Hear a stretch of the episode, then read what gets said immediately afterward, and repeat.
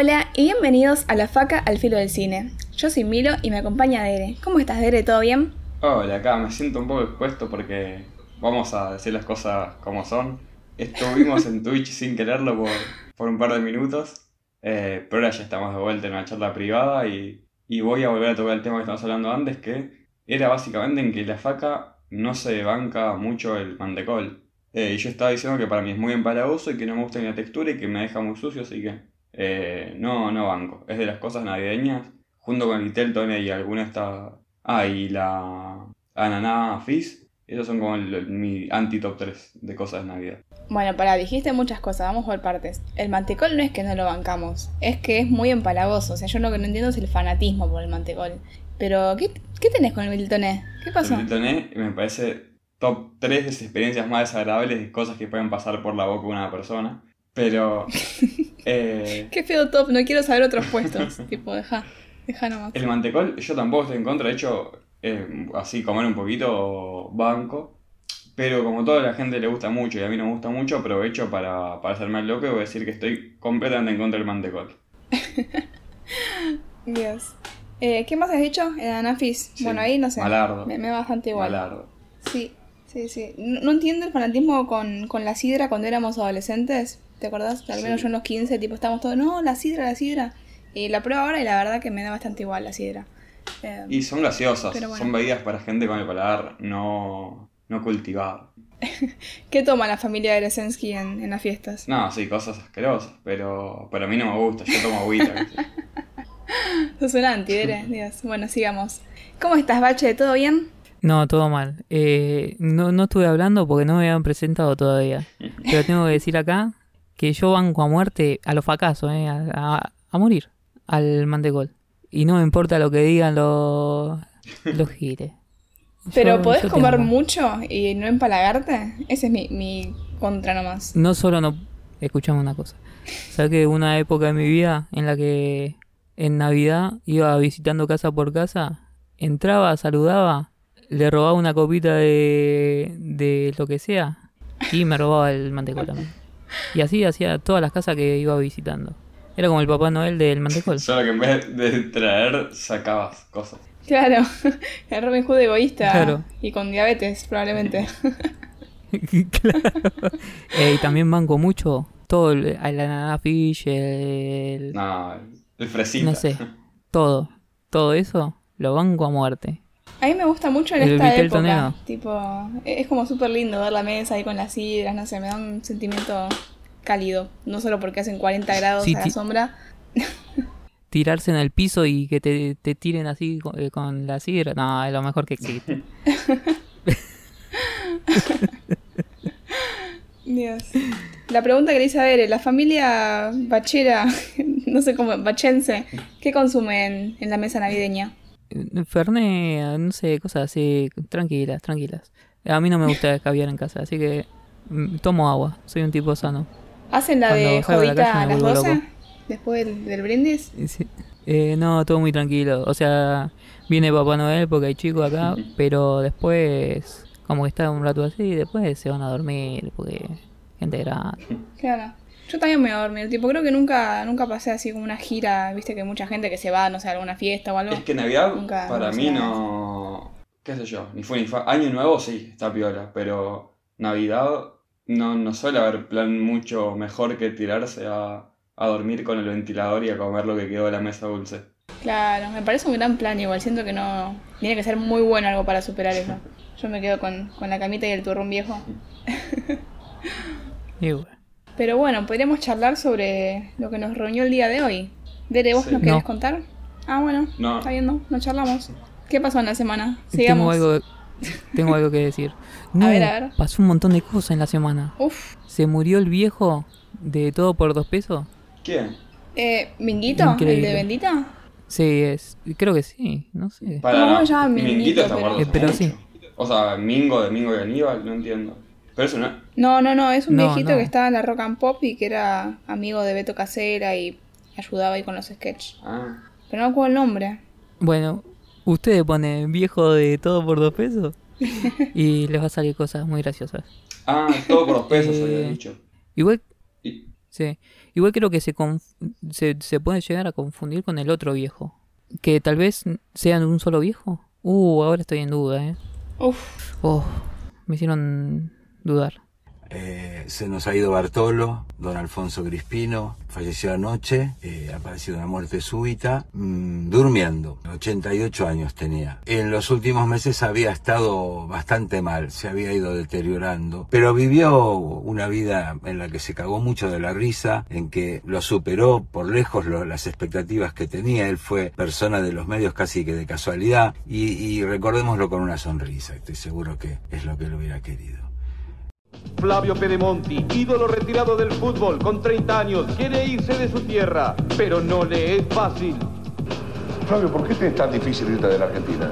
En Inglaterra estoy prohibido porque me la apoyé a la reina. A Italia no puedo ir porque me agarraron vendiendo falopa en el Vaticano. ¿Y por qué? ¿Por eso tenés tanta mala fama en el exterior? El que me hizo mala fama fue el careta de Bosé, que no se banca que yo sea el número uno. Nelson Darragueira do Sacramento, Bosé, el viejo ídolo del fútbol brasilero, hoy empresario y dirigente de la FIFA, nunca ocultó su enfrentamiento con el argentino. Ese negro careta, Sobau Peter y Avelange, es un agente del monopolio del fútbol. Pedemonchi seu un enfermo da marulo, un cagueta, es un inmoral. Me dice inmoral a mí, si él debutó con un flamenco. Bueno, y yo tengo acá una lista de cosas para recomendar. dale. ¿Le, ¿Quieren que las lea o no? Por favor, sí, sí. Bueno, eh, hay un, un grupo de politólogos, aunque no lo crean, existen. Politólogos. Y hacen un ¿Qué es podcast. eso? Son unos dinosaurios, ¿no? Gente que gente que estudia y que después no sé qué hace con el título. Podcast. bueno, están los chicos de Politicom. Eh, sí, Politicom me parece que era el podcast. Y después eh, uno de estos hace unos videitos. Esta, este año arrancó a hacer como eh, 2001, mes por mes, o semana Sí. a semana, una cosa así, una locura así. Eh, desde Nore, Nore, desde Norega. Complicado el nombre, ¿eh? Ojo. Desde Noruega. Desde Norega. ¿Noruega Norega. el país? ¿De qué estás hablando, Bache? Norega. ¿Y eso qué es? Norega. Norega. Dere, ¿vos entendés algo que estoy, lo que estoy diciendo, Bache? Porque yo me Yo perdí. escucho Norega hace un par de minutos. Claro. Bueno, Bache, por favor, iluminanos. ya saben. Eh, habla sobre...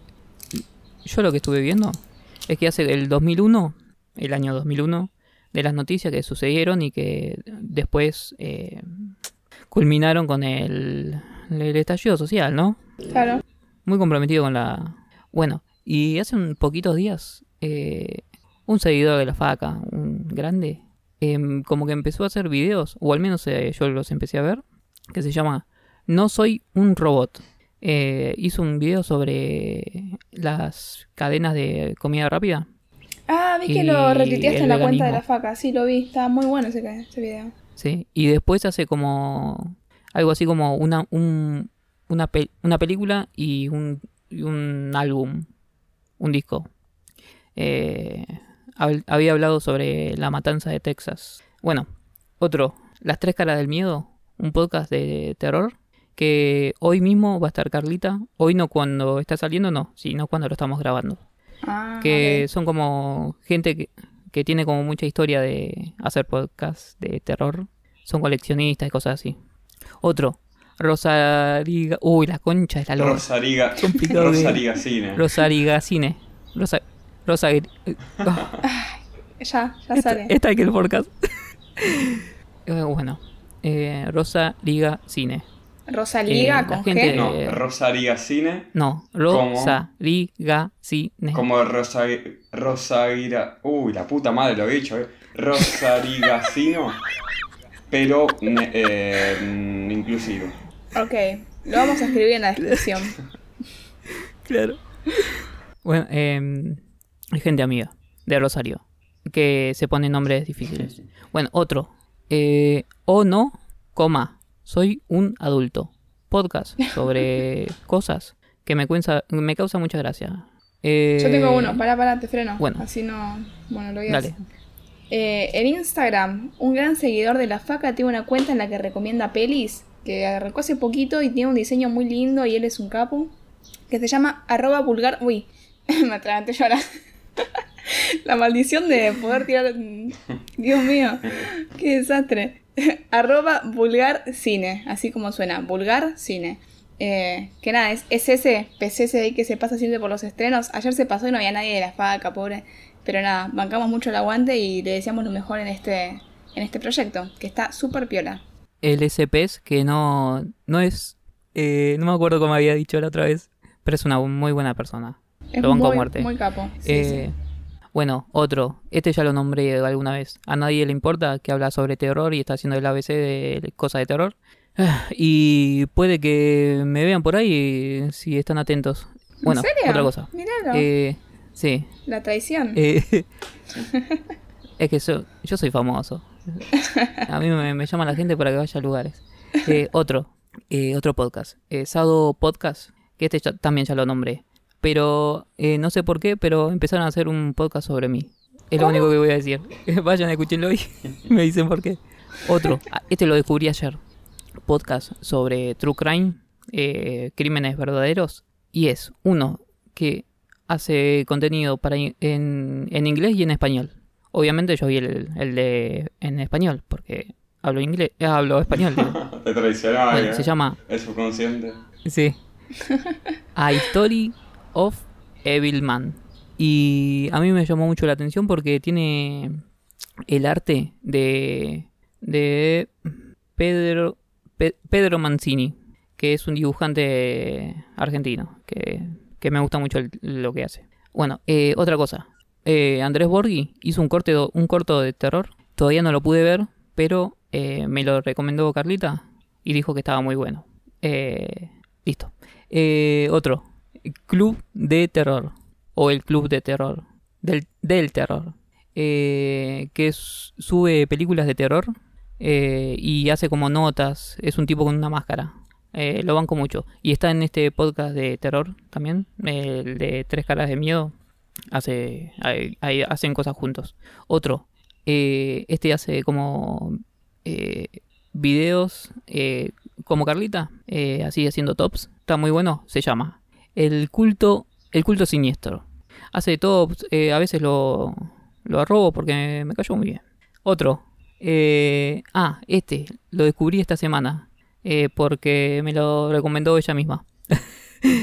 Bolsa de pulgas. Eh, hace un podcast eh, reflexionando y como que le da vueltas, muchas vueltas a, a ciertas eh, o series o, o el, el disco esto de, de la rubia, ¿cómo se llama?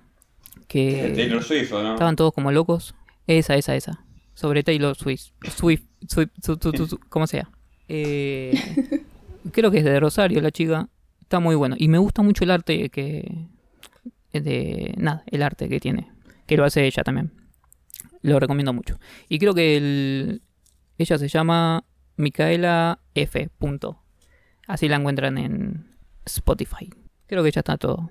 Mira, nos volvimos un podcast sobre podcast. Sí, y eso va muy de la mano Increíble, con el ¿eh? tema de hoy. Che, no, no, nuestras mentes. Increíble. No, no, no. Increíble. ¿Esto está- estuvo pensado o se dio? Sí, to- totalmente pensado. Bachi, Yo no doy puntada sin hilo. Dios. Dale, dale, haz lo tuyo. Bueno, como somos un podcast sobre podcast, también existen películas sobre películas. Eh, que igual es muy complicado, porque la consigna fácil es decir, vamos a hablar de películas que es de cine dentro del cine. Pero el cine para mí es algo muy, muy abarcativo. Yo lo reduciría a películas dentro de películas. No sé están de acuerdo con cambiar la categoría de todo. A mí me gusta el cine dentro del cine, porque si hablamos sobre la categorización que vamos a hacer después, vemos que películas dentro de películas es un poco corto.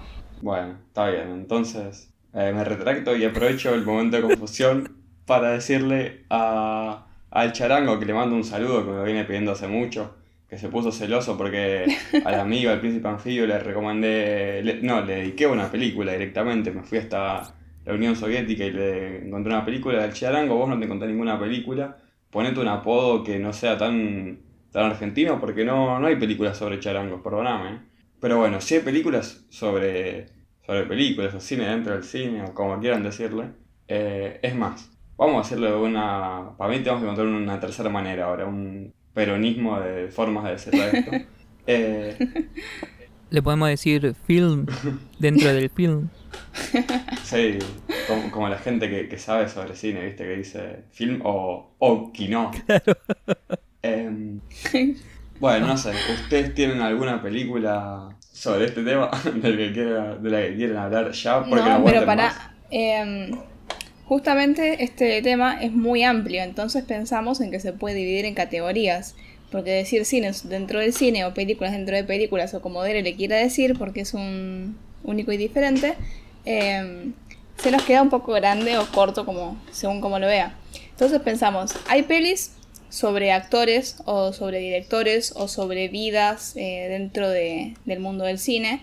eh, y nada, se puede hacer ficción a partir de una personalidad que ya está, no sé, en decadencia en el cine, o alguien que está en ascenso, o mezclar ambas. O sea, estas categorías son meramente ilustrativas, como para tener un orden en este capítulo que va a ser un poco caótico, o tal vez no.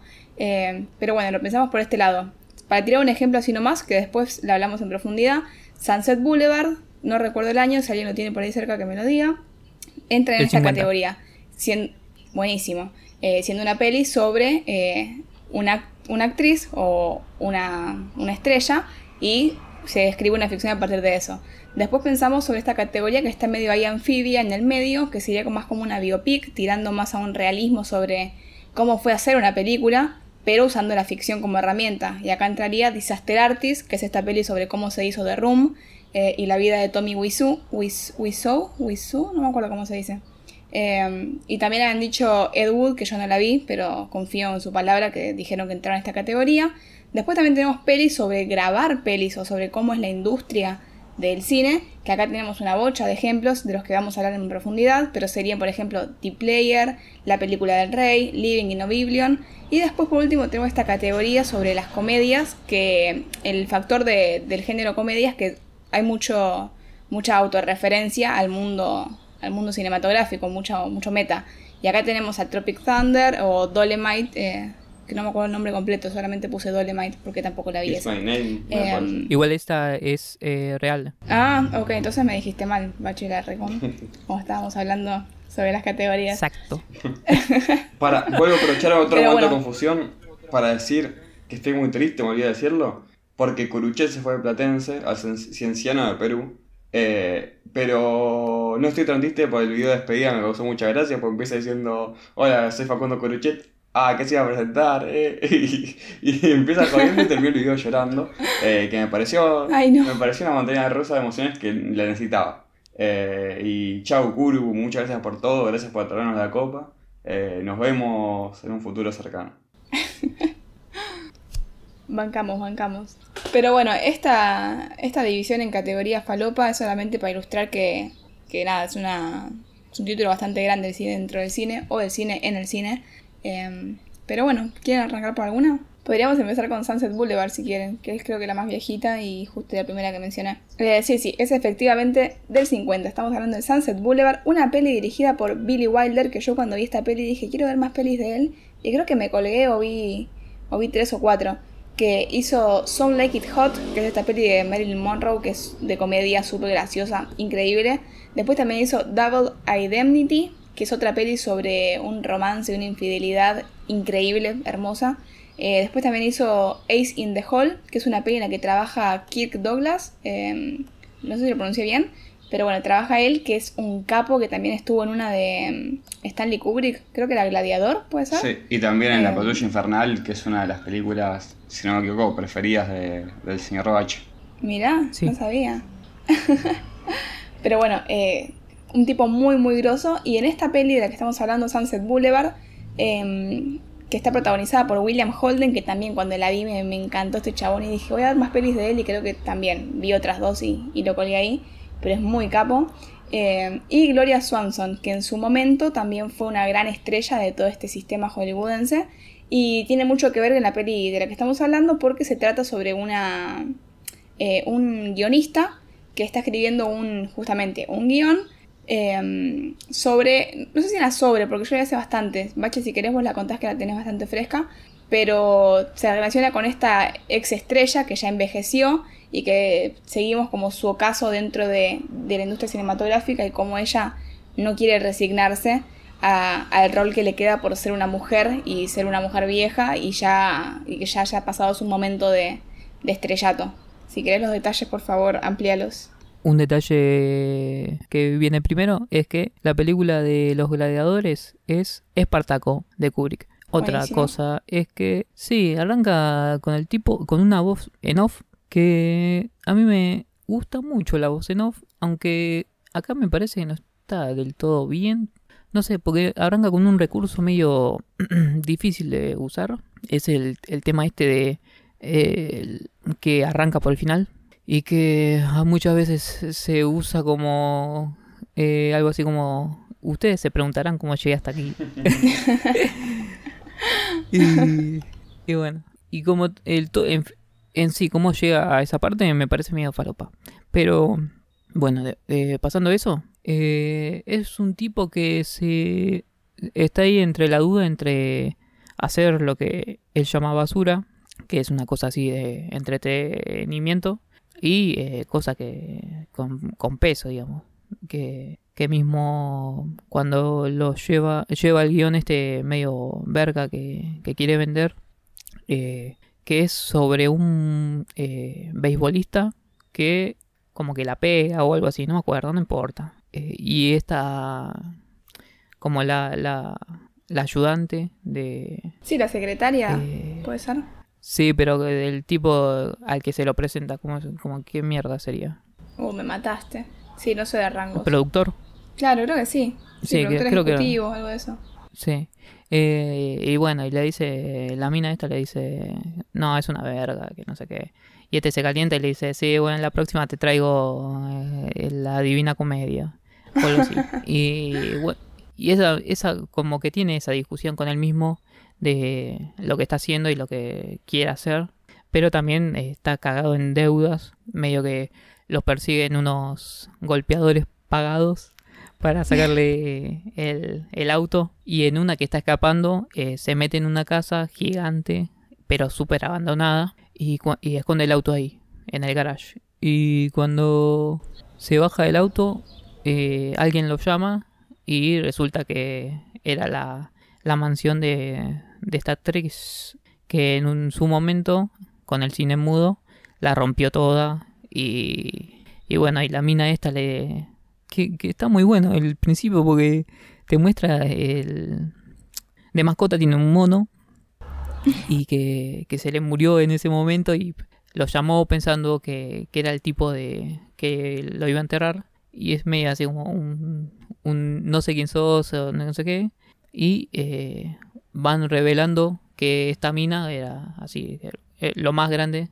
de lo que existe en, en el cine mudo Eh, y bueno, y justo la mina estaba como preparando un, un guion para volver al cine. Y como el tipo de guionista le dice, bueno, fíjate, eh, revísamelo y que quede piola y después lo llevamos a algún lugar.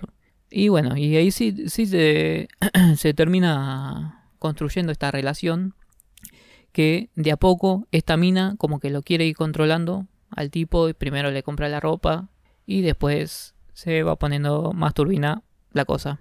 Lo que a mí me gustó de esta película es que en muchas películas donde, digamos, hay un artista o algo, o sí, ponen un artista y, y quieren y te dicen, no, no, es- este artista la rompió porque era súper influ- influyente y, eh, y lo que hace es increíble.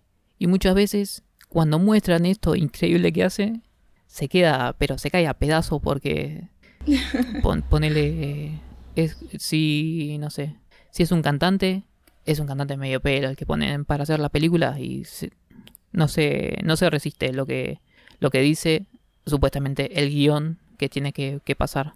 Y en esta película lo que pasa es que la mina es completamente intensa y, y la mirada que tiene y lo- los movimientos y lo, lo, cómo lo dice, cada palabra que dice, es increíble.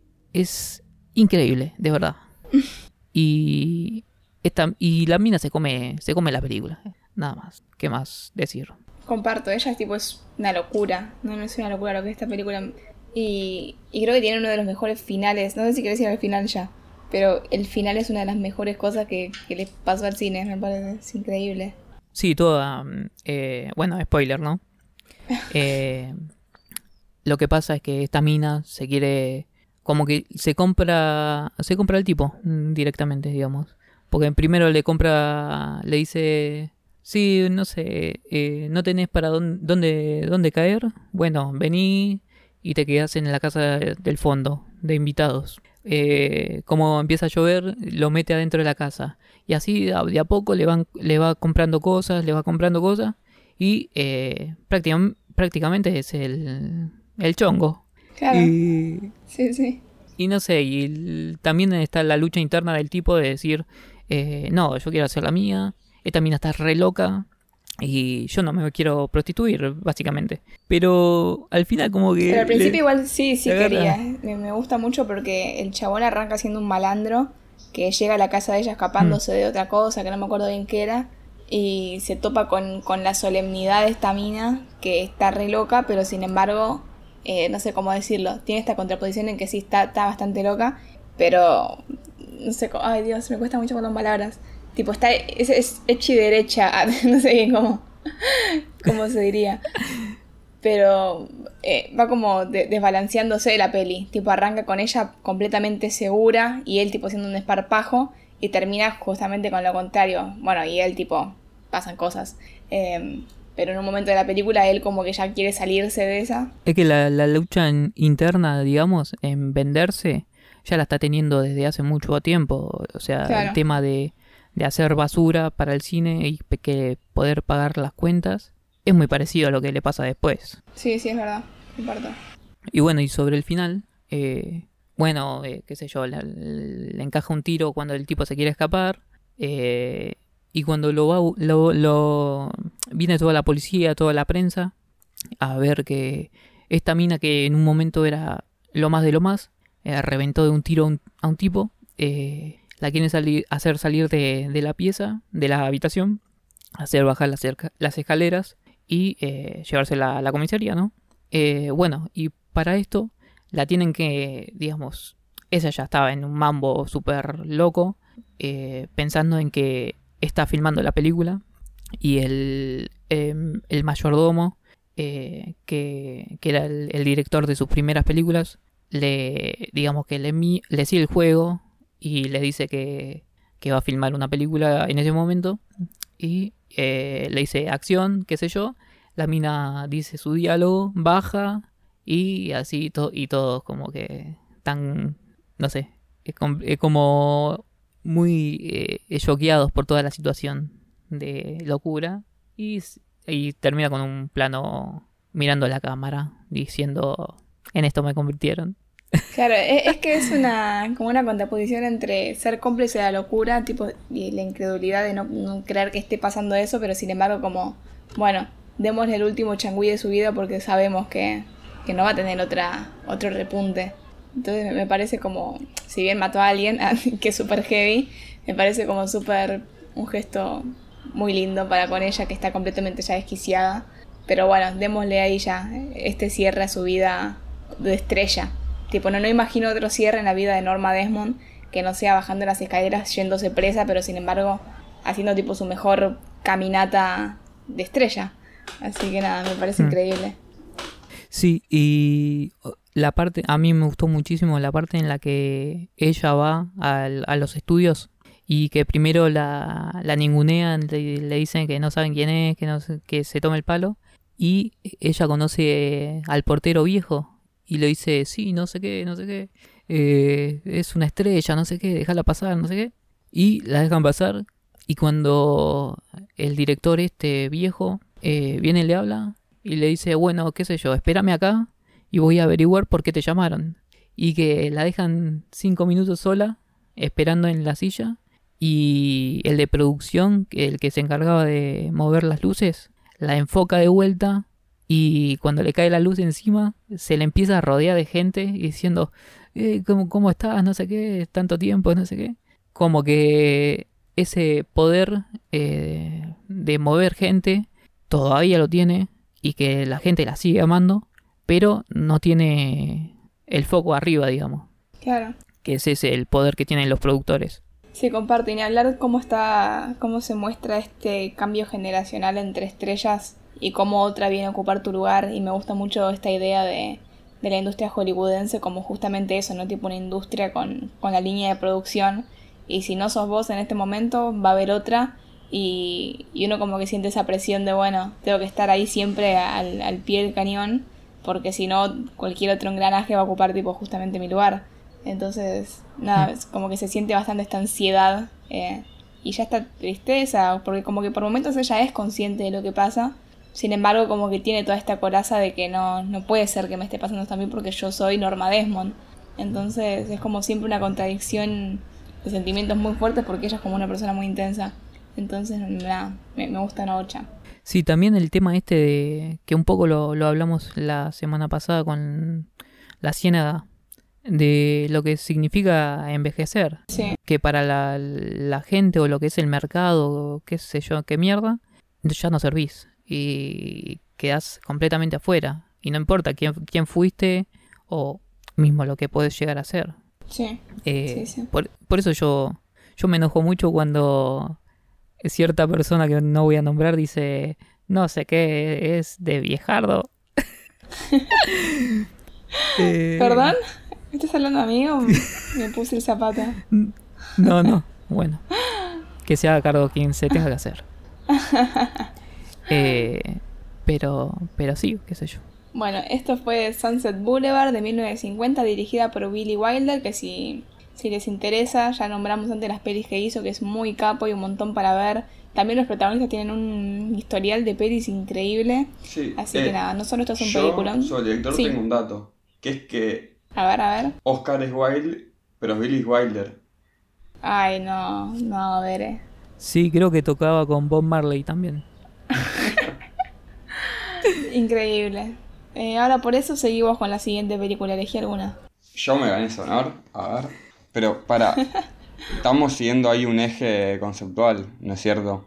La que hablamos fue pelis sobre actores o sobre directores eh, armando como una ficción a partir de la figura de la estrella. Yo la verdad no tengo ninguna muy fresca, pero eh, le mandaría un saludito a Ed Wood, que me parece la mejor película de Tim Burton eh, por lejos, que es sobre este tipo Ed Wood, que es considerado como el, el primer mejor, peor director de la historia. Eh, que bueno, la película es bastante simpática sobre este personaje muy, muy especial, un tipo con, gustos eh, en general muy extraños tenía el flash de vestirse de mujer de la nada y caer a un bar para hablar con Orson Welles vestido de mujer. Eh, o hacer películas sobre aliens y vampiros y zombies y cosas así, todo mezclado. Eh, pero bueno, la película, eso la vi hace mucho, pero me acuerdo que es muy simpática.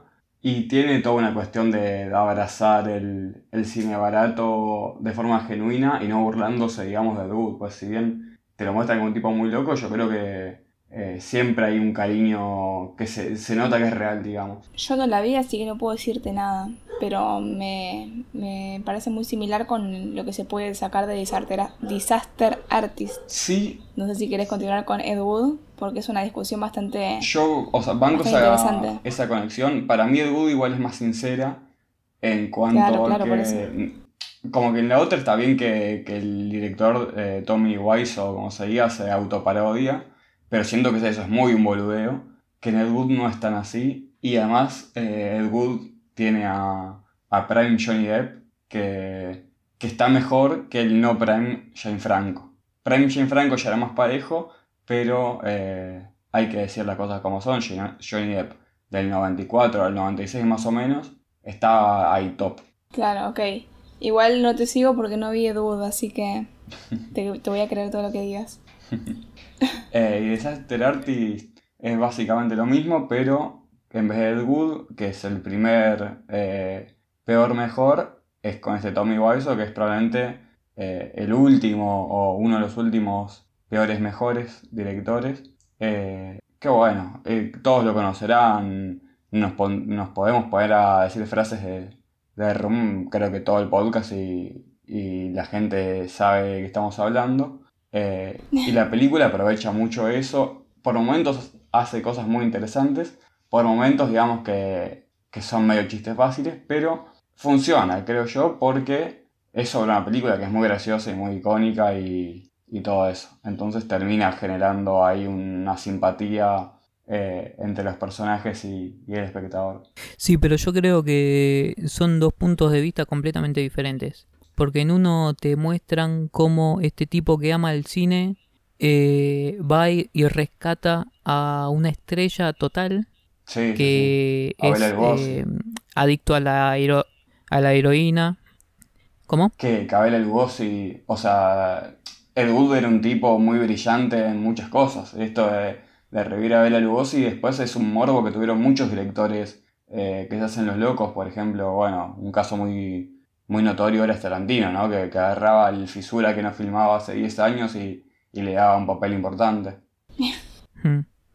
Sí, y, y todas estas rarezas que tiene Ed Wood, quizás hoy en día eh, estarían vistas diferentes. O sea, el hecho de que se vista con ropa de mujer, eh, en su momento sí era un secreto y sí, capaz eh, tenía que ser un secreto porque si no, eh, no podía laburar di- directamente. Sí, sí, sí. Y en Disaster Artist te lo presentan al tipo primero como un loco que es que no sé que le quiere hacer una película y todo bien y después eh, te lo empieza a mostrar como que es un sorete que Sí. se que Un enfermito mal. bardea a la gente sí, sí. sí, eh, Bueno, pero y tal vez ah, era algo parecido. No sé, yo leí un montón de testimonios que era bastante extraño el chabón. Sí, no, es que No, debe ser así, debe ser así. Pero yo creo que siempre va, igual también eso cada uno piensa lo que quiere pensar, pero yo creo que la película puede hacer eso también con la validación del mismo tipo, porque el tipo es tan loco que con tal que hagan una película sobre él está feliz, digamos. Entonces no importa Claro. cómo quede retratado porque Mm. él es un loquito que lo único que le importa es su película y, y eso. Entonces como que eh, si te lo cruzas a- al tipo en la calle, le vas a, te vas a sacar una foto con él porque es el de tal película y no porque lo bancas. Eh, porque después Ed Wood, ponele, yo creo que es muy bancable, como decía el Bache, hoy en día podría ser considerado un excéntrico como, no sé, como el John Waters, ponele, no más que eso, y, y listo, Claro. digamos.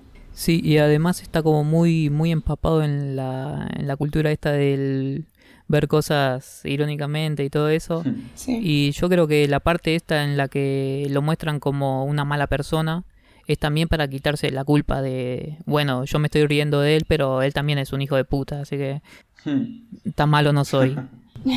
Sí, sí, comparto que hay, hay una mirada bastante rara en Disaster Artist porque va desde la burla al cariño medio raro, como el cariño que se le tiene a alguien extraño para no, no sé, no sé, es medio complicado de explicar.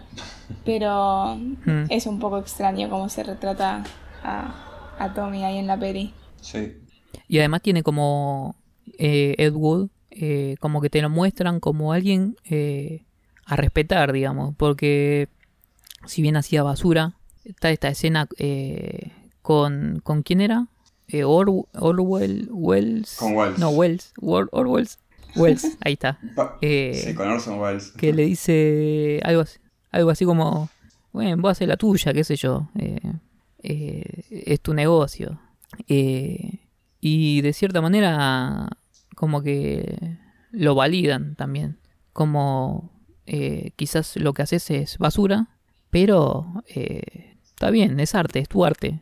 Sí, y después de esta, de esta categoría, ponele, eh, Honeyboy es como algo bastante más, más biopiquero en el sentido clásico, eh, que es básicamente de seguir la vida de este Shia LaBeouf cuando era un pibito, eh, pero con Shia LaBeouf haciendo de su padre medio explotador, lo cual es, es bastante meta y, y piola. Sí, sí. Igual para, mencionemos bien, es Honey Boy del 2019 dirigida por Alma Harel. Esta así queda. Ah, pensé que la había dirigido él también. No, no, Alma Harel que hizo un par de un par de. No sé, hizo un coso de Bob Dylan, algo como un festival, no sé, medio rara, no la conozco. Mm. El guion creo que escribió Sí, él. Eso sí. Eh, porque está basado en este, en este cuaderno que escribe él mismo en la película, ¿no? Que es medio como para alivianar traumas, no me acuerdo si en alcohólicos anónimos o, o en qué ambiente. Él se pone a escribir sobre su relación con su Hmm. padre como uno de los disparadores de su estado tipo, no sé, de salud mental delicado. Eh, y te muestra, creo que es una película que, que como sin caer en el- ni en el excesivo golpe bajo ni en, ni en tomarlo muy a la ligera, toca bien el tema esto de los jóvenes, las jóvenes estrellas. eh, porque Mm. él, este Shia LaBeouf, es un tipo que empezó muy de pibito. Eh, de hecho, está en Freaks and Geeks, por ejemplo, siendo el nene Sí, disfrazado sí. vikingo que se rompe un brazo, en una escena muy graciosa. Eh, y eso, uno como que se queda con, con lo que sabemos de Shia LaBeouf eh, contemporáneo, que es que el pibe es un infumable. Y a veces, nada, está bueno poder meterse un poco en la vida de esta persona y entender por qué, qué te tuvo que pasar para que a los 25 seas una basura que, que se pone a pegarle cachetadas a- al, no sé, al foquista si lo enfoca mal. Sí, eh, no sé si le pegó a alguien o qué, pero yo en sus trabajos a, a mí me gusta mucho. Si bien eh, hizo la basura esa de Transformers. eh, bueno, pero ese después, director es una eh, poronga. Michael Bay, andate a la reputa que te parió. Pero en otras cosas, tipo, eh, ¿cómo se llama? Fury, de Fury, era la del Sí. tanque. Esa está mu- em, a mí me gusta mucho. Capaz no es un peliculón increíble, es eh, un- la mejor película de la historia, pero a mí me gusta mucho lo que hace. Y eh, justo en esa película eh, está la, anécdota esta de que el tipo se sacó, se hizo sacar un diente de verdad para meterse en el personaje y todo, y ahí es difícil bancarlo, pero yo lo banco igual, porque hizo tanta basura que quiere demostrar que eh, él es un actor de verdad y quiere demostrar que puede hacer arte y tal. Sí, pasó de ser del hijo de Indiana Jones eh, y Transformer a, a mandarle videos en pelotas a Lars Trier, el tipo. Oh, esa no la sabía, lo banco más ahora. Para que lo casteen Infomaniac, dicen la- los rumores, que igual hay que ver si son ciertos, como lo del diente, viste que hay mucho humo alrededor de eso, que, que él le mandó ahí una, unas filmaciones en pelotas para decirle, mira, yo me la banco, filmame lo que me quieras filmar, yo, yo no tengo problema. Lo cual me parece bien, ¿eh? También un, un tipo muy agarrado para el meme. Y Yo he visto un video del chabón este que contaba así un poco su vida y además de lo que se ve en la peli, contaba así tipo detalles como que él llamaba a las a los castings y se hacía pasar por su propio manager y como que caía tipo hola qué tal soy el manager ahí de, de Gia LeBouf que te yo estamos buscando fecha bueno y cosas así con no sé 9, 10 años y la gente tipo se quedaba como súper choqueada por la no sé decir ética laboral, pero por la disciplina respecto con el trabajo.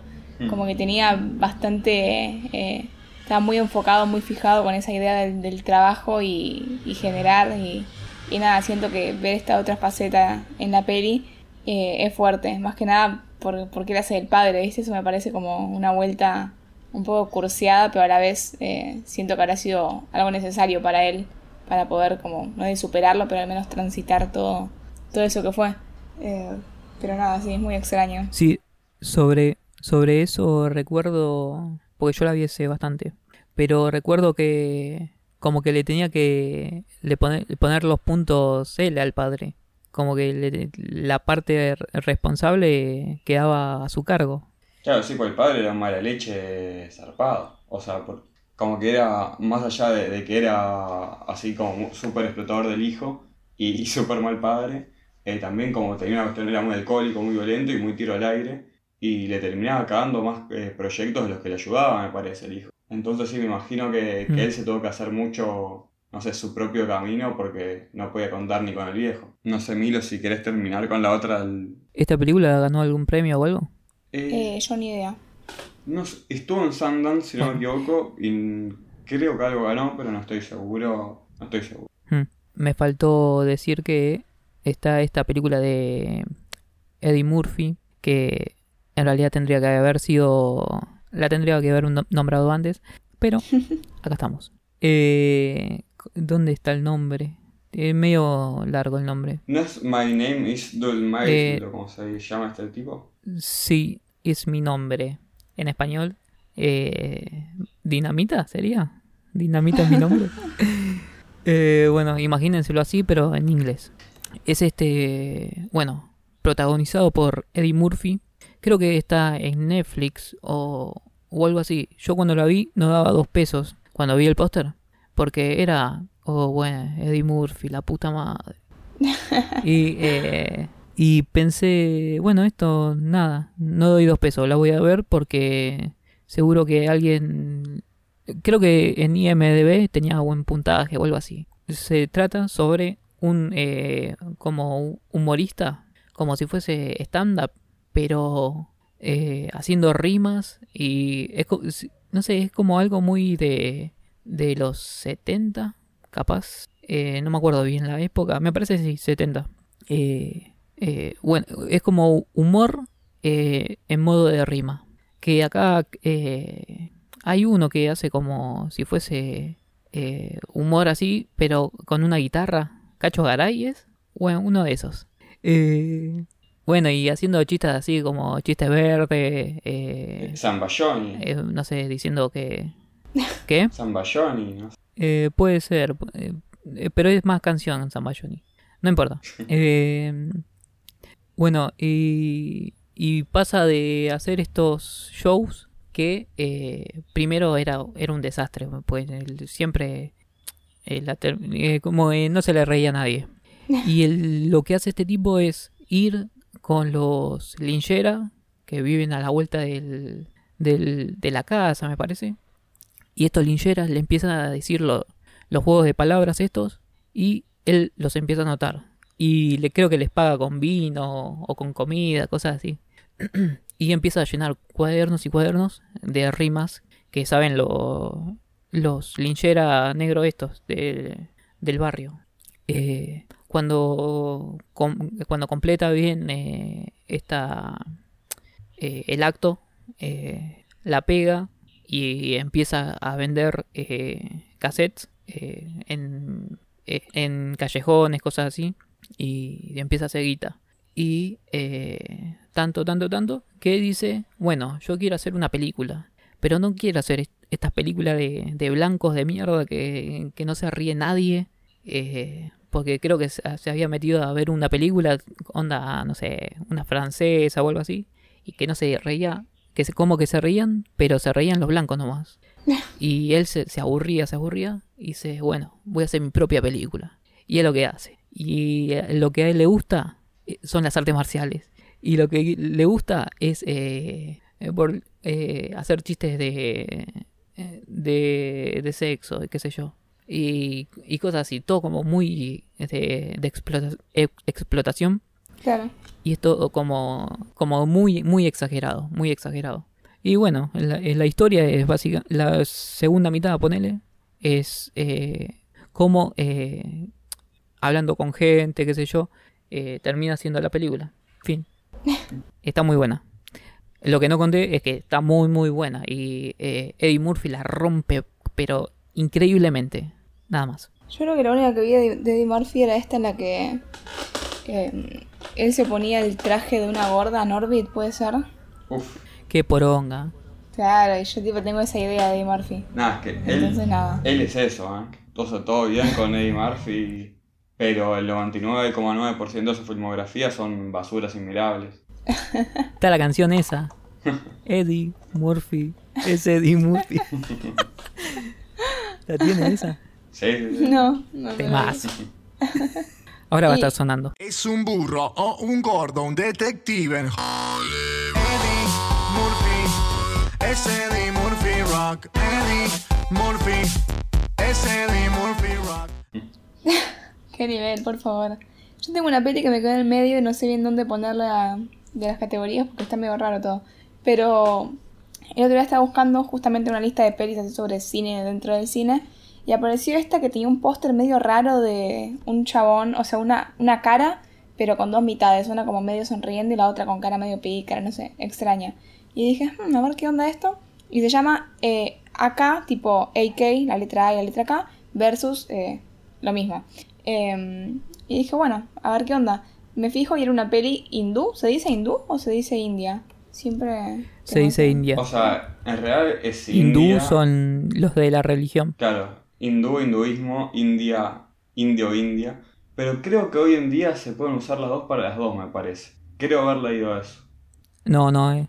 Está confirmadísimo, eh. ¿Sí? Yo una vez estaba dando un examen, un final, y, y digo, porque nos habían dado para ver una película de, una película india sobre eh, un nene que quería aprender y era medio pelotudo. Y, y, y no, y tenía un maestro que, que era como muy capo y qué sé yo. No viene al caso. La cuestión es que yo dije, sí, porque la película del indio. y la mina me corrigió. Me dijo, eh, jaja, se dice indio. Eh, se dice hindú, no indio. Y así que no, no me lo puedo olvidar nunca más. Porque Pero yo te dije, bueno, mal, está bien, entonces. se dice hindú. Claro, me corrigió mal. Eh, así que cualquier día Bueno. le caigo y le digo, se dice indio. Y le meto un fracaso. Y le pones un 3. Bueno, esta peli... Uy, sí, ¿qué días? No, le digo que al bache que vaya y que le ponga un 3 que le desapruebe. Bancamos. Pero bueno, esta peli que proviene de tierras indias, de vuelta con lo mismo, a decir que proviene de India y dije tipo tierras indias o hindúes también se puede decir, soy una estúpida. Dios, qué desastre. Pero bueno, esta peli viene de ahí, de ese país, el que se llama India, déjense de joder, no sé cómo se dice. Y está dirigida por un chabón que se llama, a ver si lo pronuncio, si lo pronuncio bien, Vikramaditya Modwane. Em, nada, dato, yo no lo conocía obviamente. Y creo que es de las pocas pelis de ese país que, que miro. Y entonces me llamó la atención. Dije, bueno, listo, la voy a ver. Eh, yo no, no tengo idea del lore. Porque ustedes capaz ubican que allá tienen como esta masiva producción de pelis que se llama Bollywood. Porque son tipo B-movies eh, de clase B. Claro. Pero tienen tanta producción eh, que nada, es una industria completamente eh, paralela a, a lo que se produce. Y es muy loco como a pesar de que se produce tanto, acá no llega, no llega nada. Tipo, es muy poco lo que, lo que se conoce, o, o nulo. Yo, por ejemplo, no conozco nada. Y está protagonizada por Anil Kapoor, que es una superestrella, pero es tipo una superestrella, es como que yo te diga... eh, acá no hay mucho superestrella de actores. ¿A quién dirían que es superestrella ustedes? Y Franchella, Green. Bueno, sí, ponele. eh, pero eso tipo potenciado, potenciado con las redes sociales, potenciado con la influencer, potenciado con lo que te imaginas. Wanda Nara. Bueno, puede ser, puede ser. Eh, ¿Qué ¿Vieron el video? para, para, para. Uy, sí. Perdón. ¿Vieron el video que en- en- llega Wanda Nara, creo que a Argentina, a un aeropuerto? Y una mina le dio un currículum. Y esa mina quedó y ahora trabaja para Wanda Nara Cosmetics. Es una genia. Increíble. No, me la container. Sí te la cuento. Tipo, Wanda subió captura de que le llevó el currículum a los de recursos y ya le dijo felicitaciones, entraste, reina, no sé qué onda, ella trabaja ahí. O sea, la mente de esa mujer. Dios mío. Em, pero bueno, ahora sí, momento predicción. Ustedes, eh, a Anil Kapoor, ¿en cuántas pelis dicen que trabajó? Redacté todo muy mal esa oración, pero ¿en cuántas pelis dicen que Anil Kapoor laburó Vos decís como que es, actor? es una mezcla de Darín con Trueno, entonces, ese tipo, más o menos para saber su popularidad.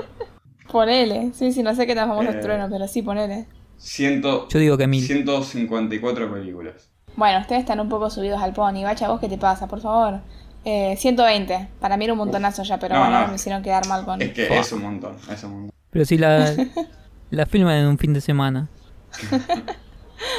Más o menos. Pero bueno, en una bocha de películas. Y el otro protagonista es Anurag Kashyap, que estuvo también ahí en 30 películas, mucho más chico, y eso tiene que ver con la peli. Lo que seguimos en esta, en esta peli, AK versus AK, eh, es a estos dos, estos dos mastodontes que vienen a ser de ellos mismos. Acá tipo no hay, fic- o sea, sí hay ficción, pero ellos tipo representan como una ficción dentro de la realidad. Eso está tipo muy divertido. Y me imagino que ser de allá y ubicarlos y conocer y que estén haciendo de su papel, eh, o sea, estén haciendo un papel de su persona, debe ser súper, súper divertido. Y nada, ellos están como en un, en un show, así tipo en un intrusos. Y la cosa es que el, el que mencioné que tiene 120 pelis es obviamente mucho más famoso que el otro, que es, es un director también, que, que está ahí como medio en decadencia y se ve como que hay un poco de pica. La cosa es que este actor como que vuelve de, de un hiatus, hay un tiempo sin hacer nada, y se pelean en vivo, y uno le tira un vaso de agua al otro y se genera una enemistad. Y la secretaria de este que es menos famoso le dice, che, tengo una idea. Y nada, empieza como una cuenta regresiva, eh, hasta el amanecer, si no me equivoco era.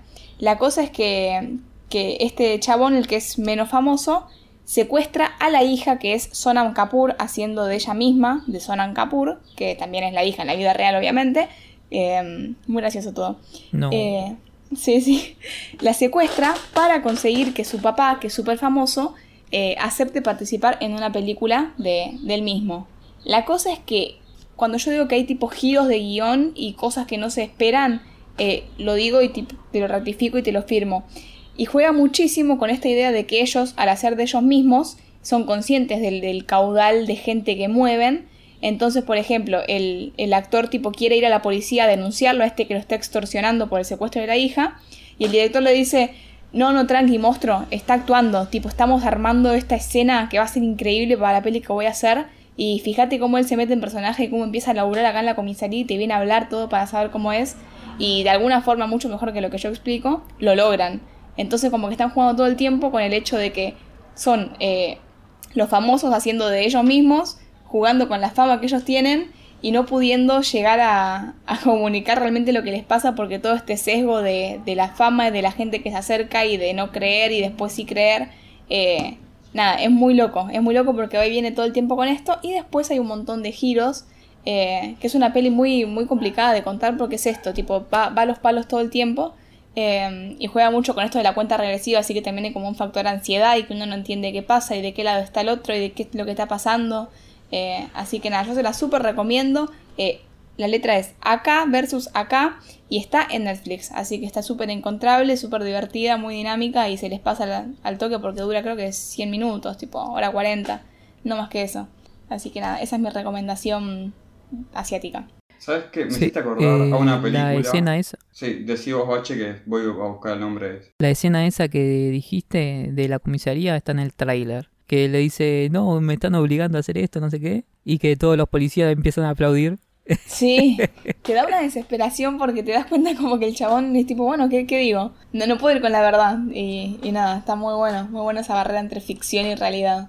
Que encima es como potenciada porque ya estás dentro de una ficción sobre la realidad. Entonces, muy, muy divertido todo. Sí, yo sé que me hiciste acordar, eh, hay una película argentina que se llama Delirium, no sé si la vieron ustedes. Eh, en la que... Siento que la hablamos acá. ¿En serio? Me suena, pero no, capaz no. La, Darín haciendo Darín. Ah, no, no hablamos acá. Nada, no, son un grupo de pibes onda Fuck que quieren hacer una película y lo contratan a Darín y Darín hace Darín en la película. Eh, nunca la puedo ver entera, vi un poco creo que de Nisato, una cosa así. Y parecía medio una poronga, la verdad. Pero, qué sé yo, aparecía Darín haciendo Darín y me hizo acordar. Tremendo. Pero bueno, eh, esto fue esta peli y está en Netflix. Así que si quieren seguimos con otra. Luisa, Luisa. ¿Hablabas? Tráeme un jarro de café. No soy tu criada. Lorito, jamás te pedí un favor. Al contrario, siempre te complací. Te acepté cuando nadie te quería por tu cochina lengua. ¿Y sabes por qué lo hice? Porque esperaba que bajo toda esa maldad se encubriera un pajarito de sed. Y todavía lo creo. Así que te voy a dar una última oportunidad de ser amable con quien siempre ha sido muy bueno contigo. ¿Me traes un jarro de café, Lorito? ¿Con que no me lo traes? Y aprovecho para interrumpir para comentarles que tenemos un cafecito. Cafecito es una plataforma en la que pueden hacer su aporte de lo que crean que corresponde aportarnos y nos ayudan a crecer porque básicamente no estamos monetizados en ninguna plataforma. Así que nada, dicho eso, les comento que nos encuentran en cafecito.app barra al filo del cine. Ahora sí, seguimos con el capítulo. Ahora tú, Tigrillo. ¿Te acuerdas cómo fue que llegaste aquí? Por tu condición ruin, todos te lanzaron a la calle. Nadie te dejaba descansar ni en el más miserable rincón. Entonces, yo te recogí y te alimenté y en pago me heriste del brazo. Pero ni aún así te lancé al arroyo donde perteneces. Decidí darte otra oportunidad que pongo en práctica ahora mismo. ¿Me quieres traer un jarro de café? ¿No? ¡No, Carlos! ¡Tráeme un jarro de café! En mi vida. The Player, el jugador sería, que acá, si no me equivoco, la vio Dere, nomás, ¿no? Sí. Estoy haciendo tiempo hasta que puedo googlear el año. Y acá lo encontré, Del es 92, del ¿no? 1992. Sí. Exactamente. Y está dirigida por Robert Altman. ¿Vos lo conocés de algún lado a este tipo? Sí, es uno de los. O sea, ponele que los 50, 60, 60, me parece más que nada para acá, es. Va, hasta los 90 creo que, que filmó, eh, o principios de los 2000. Sí. Fue uno de los grandes directores de comedia yankee, pero siempre una comedia eh, muy, muy ácida, como le gusta decir a los críticos. eh, así con mucha autocrítica a Estados Unidos, a Hollywood y a todas estas cosas que, que los yankees suelen, eh, tipo, en, engloriar, no, no sé, no me sale una palabra. eh, van a gloriar, Glorificar. glorificar, van a gloriar, eh, perfumar. Pero el tipo, viste, que tiene esta cuestión de, no sé, Vietnam, está bien que, que después se hicieron muchas parodias y eso, pero siempre tuvo un mensaje como muy patriota y qué sé yo, y este tipo en el medio de Vietnam estaba haciendo eh, MASH, una serie que después hicieron la película, si no me equivoco, capaz fue al revés, pero creo que no, eh, que era una comedia ahí sobre, era uno, los colimbas se divierten en Vietnam, pero buena, eh, y digamos como muy crítica al, al imperialismo capitalista. Y es una persona que, que siempre se caracterizó de esto, por parodiar muy bien a estos círculos, y acá lo hace a, la estructura hollywoodense de, las grandes productoras, que básicamente eh, reciben, quin- creo que el número era 500.000 guiones por año, eh, de los cuales solamente pueden aprobar 12, y esos 12 tienen que ser los más A más B igual C y, y listo. No le movamos la cabeza demasiado a la gente. Eh, y seguimos la vida de este productor que es justamente el encargado de filtrar cuáles son estos guiones que, que van a hacer películas en un futuro. ¿Y qué pasa? El tipo es un garca, porque nada, todos sabemos que los productores de Hollywood son unos garcas. Eh, entonces, para sorpresa de nadie, le empiezan a llegar cartas así de denuncia, eh, no, perdón, amenaza de productor, vas a hacer pollo. Eh, ¿Cómo era esta frase? Vos sabés muy bien que en la calle, en la noche, una bala espera por vos. Ya no sos igual, ya no, sos No, igual. tremendo. Eh, eh, y a todo esto también se suma que el tipo está medio en una crisis porque parece ser que lo van a limpiar del laburo y lo van a reemplazar por un productor más joven, eh, más fachero y, mejor. Entonces básicamente el tipo se le arma ahí un, un quilombo muy importante que termina desembocando en que él busque por sus propios recursos al que le manda cartas y postales amenazándolo que es, es este escritor que se llama David Kahane, si no me equivoco, que me causó gracia porque se apellida igual con un amigo de la primaria, que le voy a mandar un saludo, Peter, si me está escuchando. Espero que no seas pariente del escritor porque el productor, acá mini spoiler, porque pasa en la mitad de la película más o menos, pero el productor eh, lo empieza a cachetear al escritor eh, moralmente, el escritor decide cachetearlo físicamente, entonces el productor lo termina matando que, eh, nada, consejo a quienes escuchen este podcast, no maten a la gente con la que se pelean, porque, nada, no está bueno matar gente. Eh, y, y bueno, qué sé yo, eso. El, después el tipo se, hace- se entera que, que al que mató a este Cajane no era el que le está escribiendo las cartitas. Eh, encima la policía lo empieza a seguir, pues sospechan de él. Se le arma más quilombo. Eh, empieza a hablarse con, con la viuda de. Va, la ponele que viuda de- del muerto. Y, y se empieza a generar así toda una cuestión muy extraña, porque pasamos de, de una cuestión como más evidentemente crítica y a entrar en ciertos códigos hollywoodenses. eh, y al final, bueno, básicamente igual toda la película está siempre remarcando una una cuestión muy meta, por ejemplo, esta primera secuencia, esta primera escena en la que aparecen dos tipos hablando de que ahora son todo corte, corte, corte y que no hay más planos largos como en eh, Touch of- Evil y el primer plano de esta película dura, no sé, como 10 minutos. Eh, pero ya el final se vuelve demasiado meta y digamos que el final tiene es como primo bastante cercano de Adaptation, ¿no? Sí, sí, puede ser. Yo me había quedado con un detalle boludo que era eh, este hecho de que el asesino de la pareja salga con la pareja a la que dejó viuda Muy que está también en la peli. Sí, sí, está en El Rey de las Hormigas, King of the Ants. Hmm. Eh, y no sé si está en otra, pero me suena como que es tipo una figura recurrente. Sí, sí, no, y la escena esta que te toca decir algo, no, no lo digas, es como... Mal, sí, sí, sí, no, yo no podría vivir con eso. No, ustedes, si alguien le dice tipo, eh, usted tiene que decir algo, y a otra persona les dice, no lo digas, no hace falta, tipo, no, ya está. ¿Lo aceptan? Sí, No, O se no lo cuentan igual. No vi la película, así que no sé. Mira, Bache, vos hiciste algo que te tenés que contar sí o sí a la otra persona, ya sea una infidelidad, eh, le mataste al perro, lo que sea, le robaste algo, no sé, X. Eh, y estás por contar, y la otra persona se da cuenta que hay algo raro, y te dice tipo, deja, deja, eh, no lo digas, no hace falta. Como que medio que te perdona o que no quiere saberlo y sigue la vida. ¿Aceptás que te digan eso o decís Y- tipo, no, no, pará, boludo? Dale, te lo tengo que decir. Sí, más vale. sí, sí. No, no veo motivo alguno para decirlo. ¿Cuál es la duda? No, yo no lo puedo creer, yo sí, tipo, no, no podría. Eh, también pasa en How I Met Your Mother. Ninguno de acá la vio, ¿no? Yo la vi no entera y hace poco me puse a hablar. Me parece cada vez la banco más, ¿eh? O sea, envejeció muy sí, es mal, increíble. pero cada vez la banco No, más. no, enve- envejece- O sea, menos por los chistes de gordas que Barney, tipo, todo el tiempo dice: Yo le hago un favor a la sociedad, me como gordas. Tipo, bueno, flaco, se entendió, tipo, la primera vez y lo dice como siete veces más. Eh, Sí, no, mí y- envejeció re bien esa serie.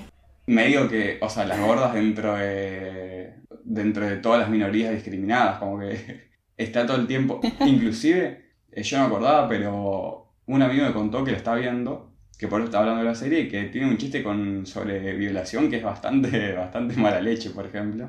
¿En serio? No, tremendo. Sí, sí, tipo, no, sí, pues, si se quejó solo cinco minutos no pasa nada, una cosa así, como que no, no daba nada. No, la baja, bueno. Bueno, sigamos con, con otra cosa. Eh, no, si, siguiendo tu pregunta, Milo, para mí, si la otra persona te dice que no lo digas, es más, ni siquiera te hace falta que no lo digas, no lo digas, no ganas nada. Sí, sí. Nunca confíes en nada. Nunca. Nunca confíes en nada. Mm, no quiero ser amigo de ustedes. Dejen, dejen nomás. Pero es, es lo mismo que lo, lo- lo de chuparle la pica al perro. Claro, lo habíamos hablado en ese, en ese episodio, ¿verdad? Sí. No, si no le suma nada a la ot- a- ni a vos ni a la otra persona, pues ¿qué vas a lograr? Que la otra persona esté peor, qué sé yo. Sí, bueno, es una discusión más, más grande. Sigamos, sigamos con otra cosa porque me voy a hundir acá. Nada, yo creo que eso. eh, me dio paja un poco que nada, al ser este, esta cuestión meta, para mí abusa un poco el, eh, George Clooney acá lo conoce a, tal persona y de la nada la película, las dos horas que dura, media hora, eh, se siente como excusas para meter a famosos hablando con otros famosos y que, no sé, eh, Alfred Molina diga que, que Kirk Douglas es un viejo boludo, qué sé yo como que son muchos chistes que capaz son muy de medio internos y medio también de la época, porque es muy gracioso, todas las estrellas son muy de principios de los 90. eh, nada, eso me causó mucha gracia, tipo el como hoy en día, si haces esta misma película, probablemente no puedas repetir ninguno de estos actores porque la gran mayoría quedaron en la nada, pero criminalmente está la que aparece en McDowell, la, la piba, que, que era así como una de las actrices del indie de los 80-90. Y yo creo que hace 20 años que esa tipa no es una película, por ejemplo. Así al menos conocida. Eh, entonces nada, me imaginaba que ahora tendría que ser, qué sé yo, Zendaya esa tipa. Y, y nada, siento que por eso, que capaz en la época y para los yankees fue muy gracioso hacer eso, por encima eran muchos actores muy piola, pero a mí me, me, me jodía tipo el, el pace, el, como no sé, el ritmo de la película que se achetaba para hacer chistes como autorreferenciales o, o eso, que a veces eran graciosos, pero en general me pareció medio, medio paja y es algo que hace mucho los yankees igual. O sea, esta cuestión medio... es la, la filosofía de los Oscars, ¿no? El, lo divertido es que sean famosos y nos reímos de los famosos y esas cosas. Pero qué sé yo. Pero peliculón, sin duda. Sí, sí, y el, y el final es lo mejor que yo creo que ni, ni- no da a spoilearlo. No, no, Em, totalmente. y recomendar que vayan a ver esta peli, que si no me equivoco está en Amazon para ver. Y si no, bueno, es, Streamio, Torrent, lo que sea, año 2021. ¿Cómo no vas a encontrar la película, Bache? Pero para, Bache, vos no la buscaste encima, ¿eh? Está en ITS... Yo la busqué. ITS, boludo, la página más, No, más la conocida de Torrent del planeta. Yo la busqué. Escúchame. La busqué varias veces. puse eh, The Player, eh, el año y no aparecía. Puse subtítulos, no aparecía. Puse, eh, no sé, español, castellano, el doblada al latino y no, no estaba, no estaba. No sé, para mí es que. Hice todo lo que escribiste está en mal, mi poder. La escribiste mal. Sí, sí, yo no, no le creo nada. Con, con dro- doble L le puse player. Player. El player. De pleasure. Pero bueno, si podés buscarla de vuelta, por favor, y con más ganas que como nos lo contaste recién, y la vas a encontrar. si lo decías mucho. Voy a hacer lo que pueda. No, posta está muy buena. Y, y nada, si quieren seguimos con otra. Acá tenemos la Sí, película cualquier del cosa rey. que haga el, Ole. cualquier cosa que haga el actor ese, yo lo banco, ¿eh? Hizo la mejor película de la historia según IMDB. Eh, está en... ¿Cómo se llama esta? La de... Low, no, La Boca del Miedo. No. Bueno, no, la, No, escal- no la escalera de Jacobo. La escalera de Jacobo. Sí, en esa sí estuvo. Sí, sí, es un capo. Es súper alto encima. Hace poquito me he dado cuenta porque estaba justo con una actriz bajita, mide como dos metros. ¿En serio? Mira. Y está ¿Sabes en, quién es muy alto? está en- ¿Quién? Ben Affleck, me sorprendió. ¿En serio? Me cae como el orto Ben Mide Affleck. un metro no, no le puedo 92. dar la cara. Eh, este tipo mide 1,96. Mirá. Kim Robbins es gigante. Y así todo no parece. Va, parece tipo chiquitito y que le pegas un. No sé, le metes la traba cuando te pasa por al lado, ¿no? Lo tenés muy abajo, pobrecito. Sí, no, yo antes de grabar hice hice un comentario que no sé si, si está bueno pasar No, al no. aire. Así como cancelás a How I Met por un chiste boludo ahí que se te pasó, si lo llegas a comentar al tuyo, ya está. Te fundamos acá del podcast. Claro, sí. Pero bueno. Déjalo ahí nomás. A mí no me gustó Río Místico, pero nada más. No quiero seguir con el tema. Malísima Río Místico. Bueno, Dere, seguí con tu película, la película del rey. Sí, mi película. Eh, bueno, no sé si ustedes lo conocen al señor Carlos Sarín. Nada que ver con el ex lateral izquierdo de la selección que argentina. jugaba de tres. Claro, no, no, nada que ver. Eh, este director que, que sigue en activo, que resulta que en el 86 hizo su primera película. Y ganó, por ejemplo, el premio Mejor Ópera Prima en el Festival de Venecia. Ojo. Eh, de hecho, mira, mini paréntesis, ese año también hizo un documental, que es La Era del Ñandú, que creo que vos, Bache, lo viste. eh, o capaz vi, no. sí. Que es considerado por muchos el mejor falso documental Sí, sí, de la historia del cine argentino. Yo tengo entendido que por esa película como que se estuvo cazando al bicho. Tal vez es un mito falso, pero me gusta creer que es verdad.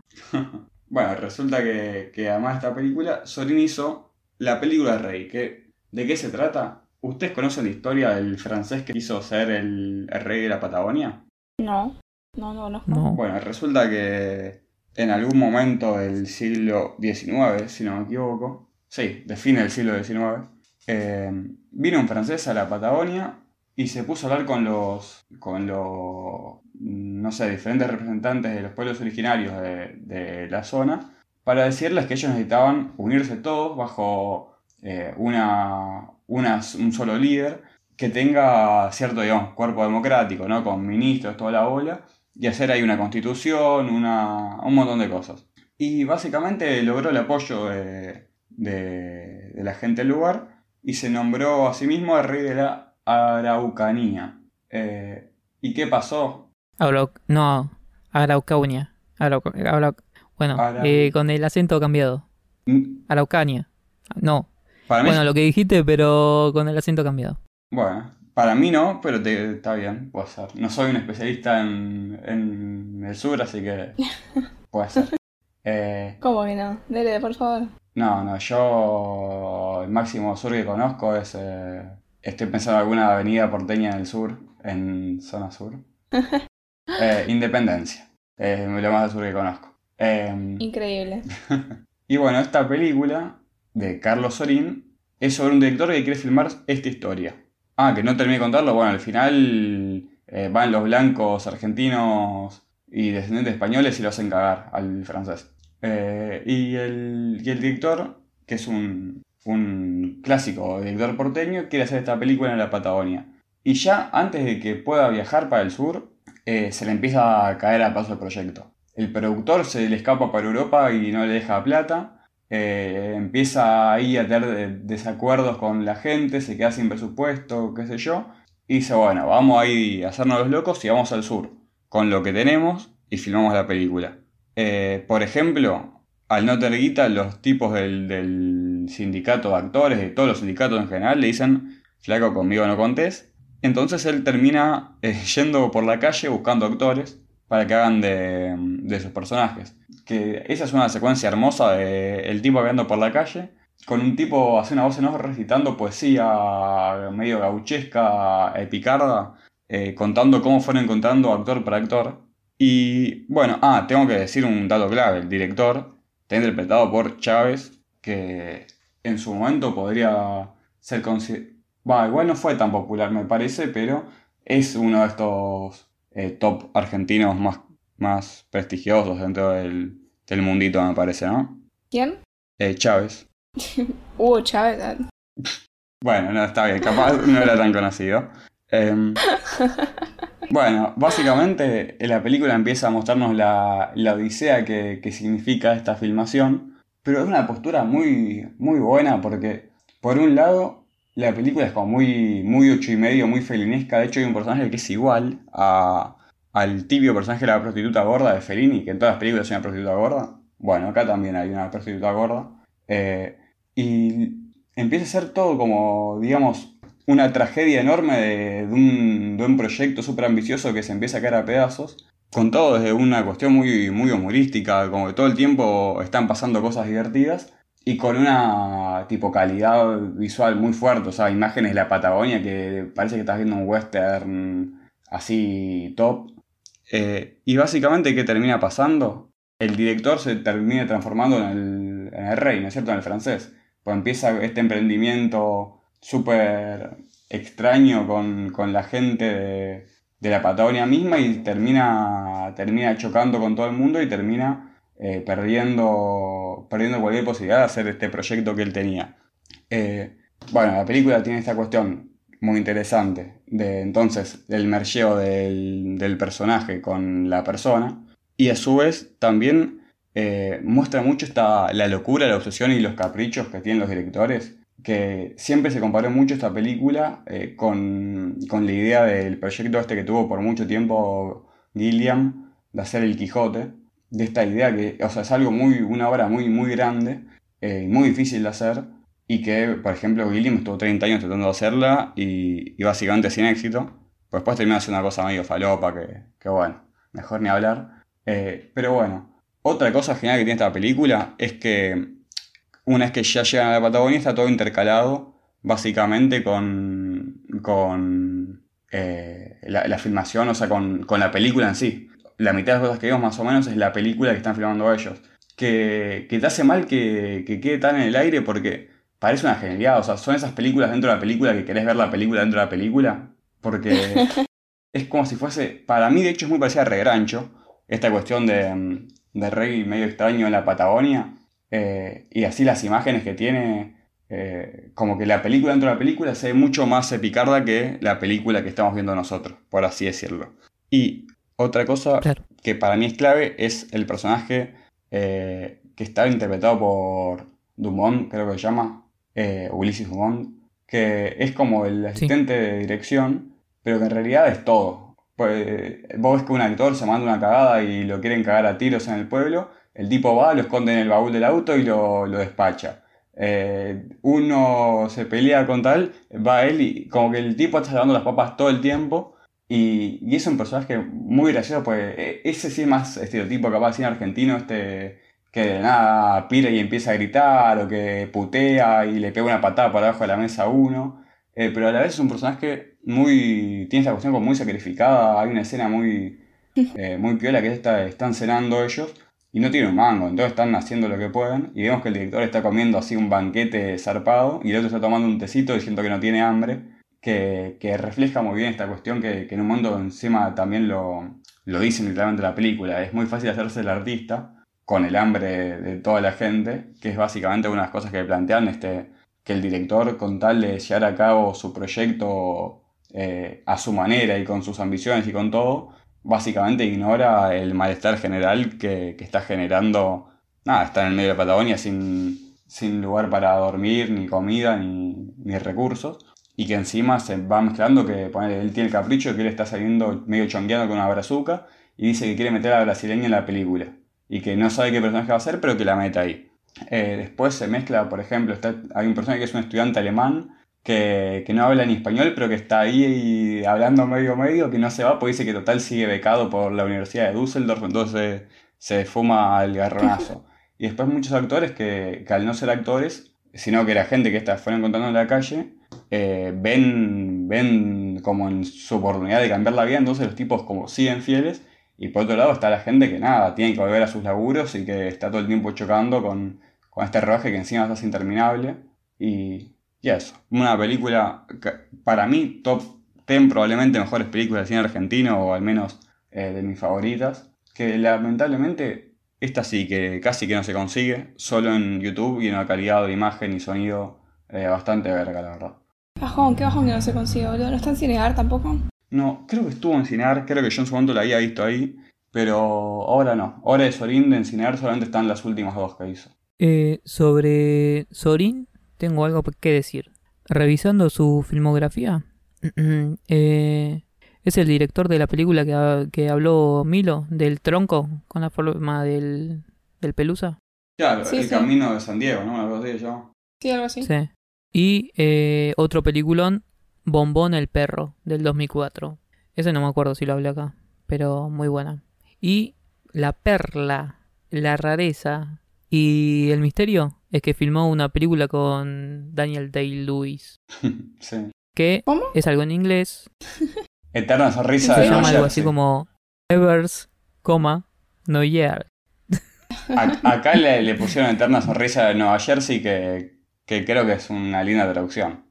Pues de un dentista. Sí, pero esto de Letterbox, esto de, de Letterbox, Sí, unos caretas medio- todo en inglés, no entiendo Medio nada. cipayos. Bueno, siguiendo esta línea de pelis eh, que nos muestran cómo es ahí el detrás de, de escena o cómo se graban justamente las pelis, nos encontramos con esta que yo no conocía, que la vi porque la, la mencionaron para este capítulo, que es Living in Oblivion, que está dirigida por Tom DiCillo y es del 95.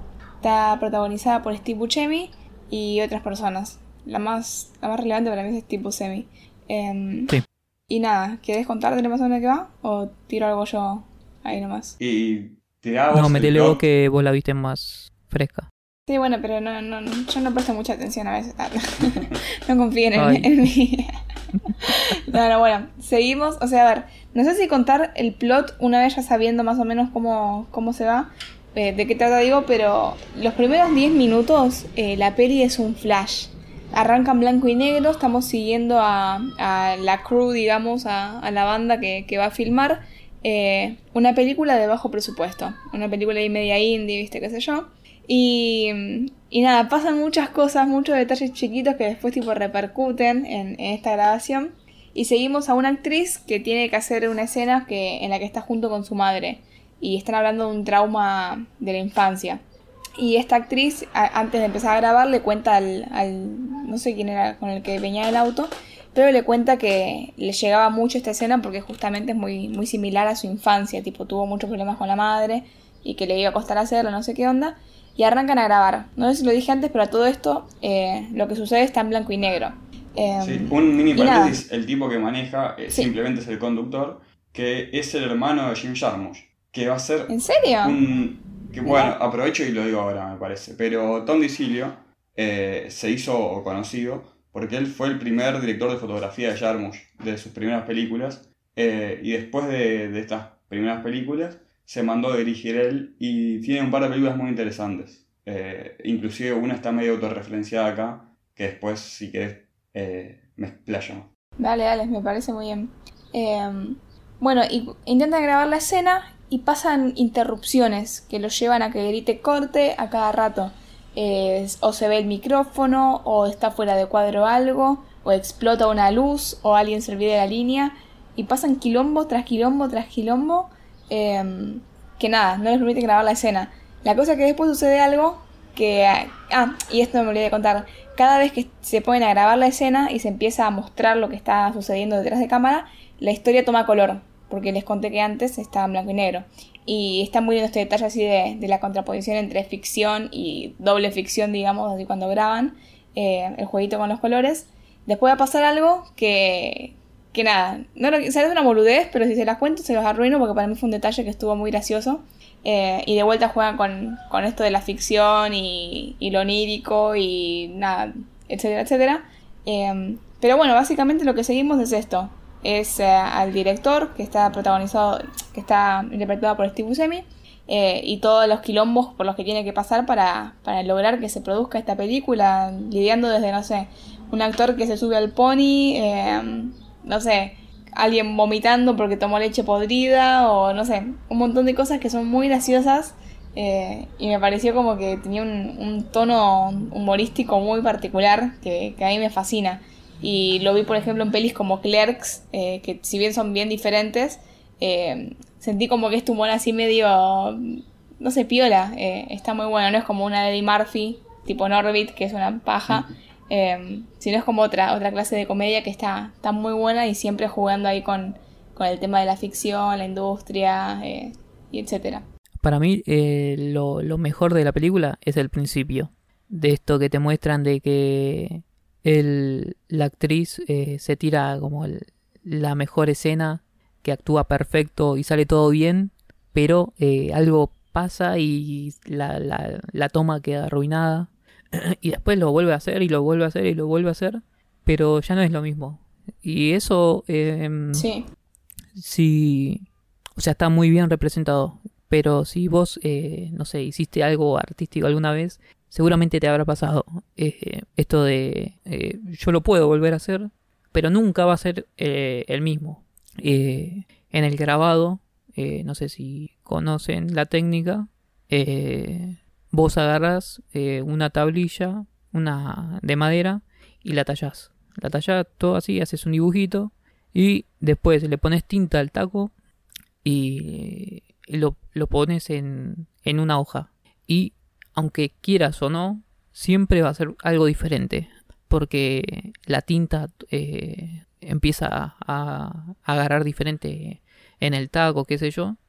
Y nunca vas a tener dos iguales. Por eso es que se, en los grabados se pone el número de, de serie.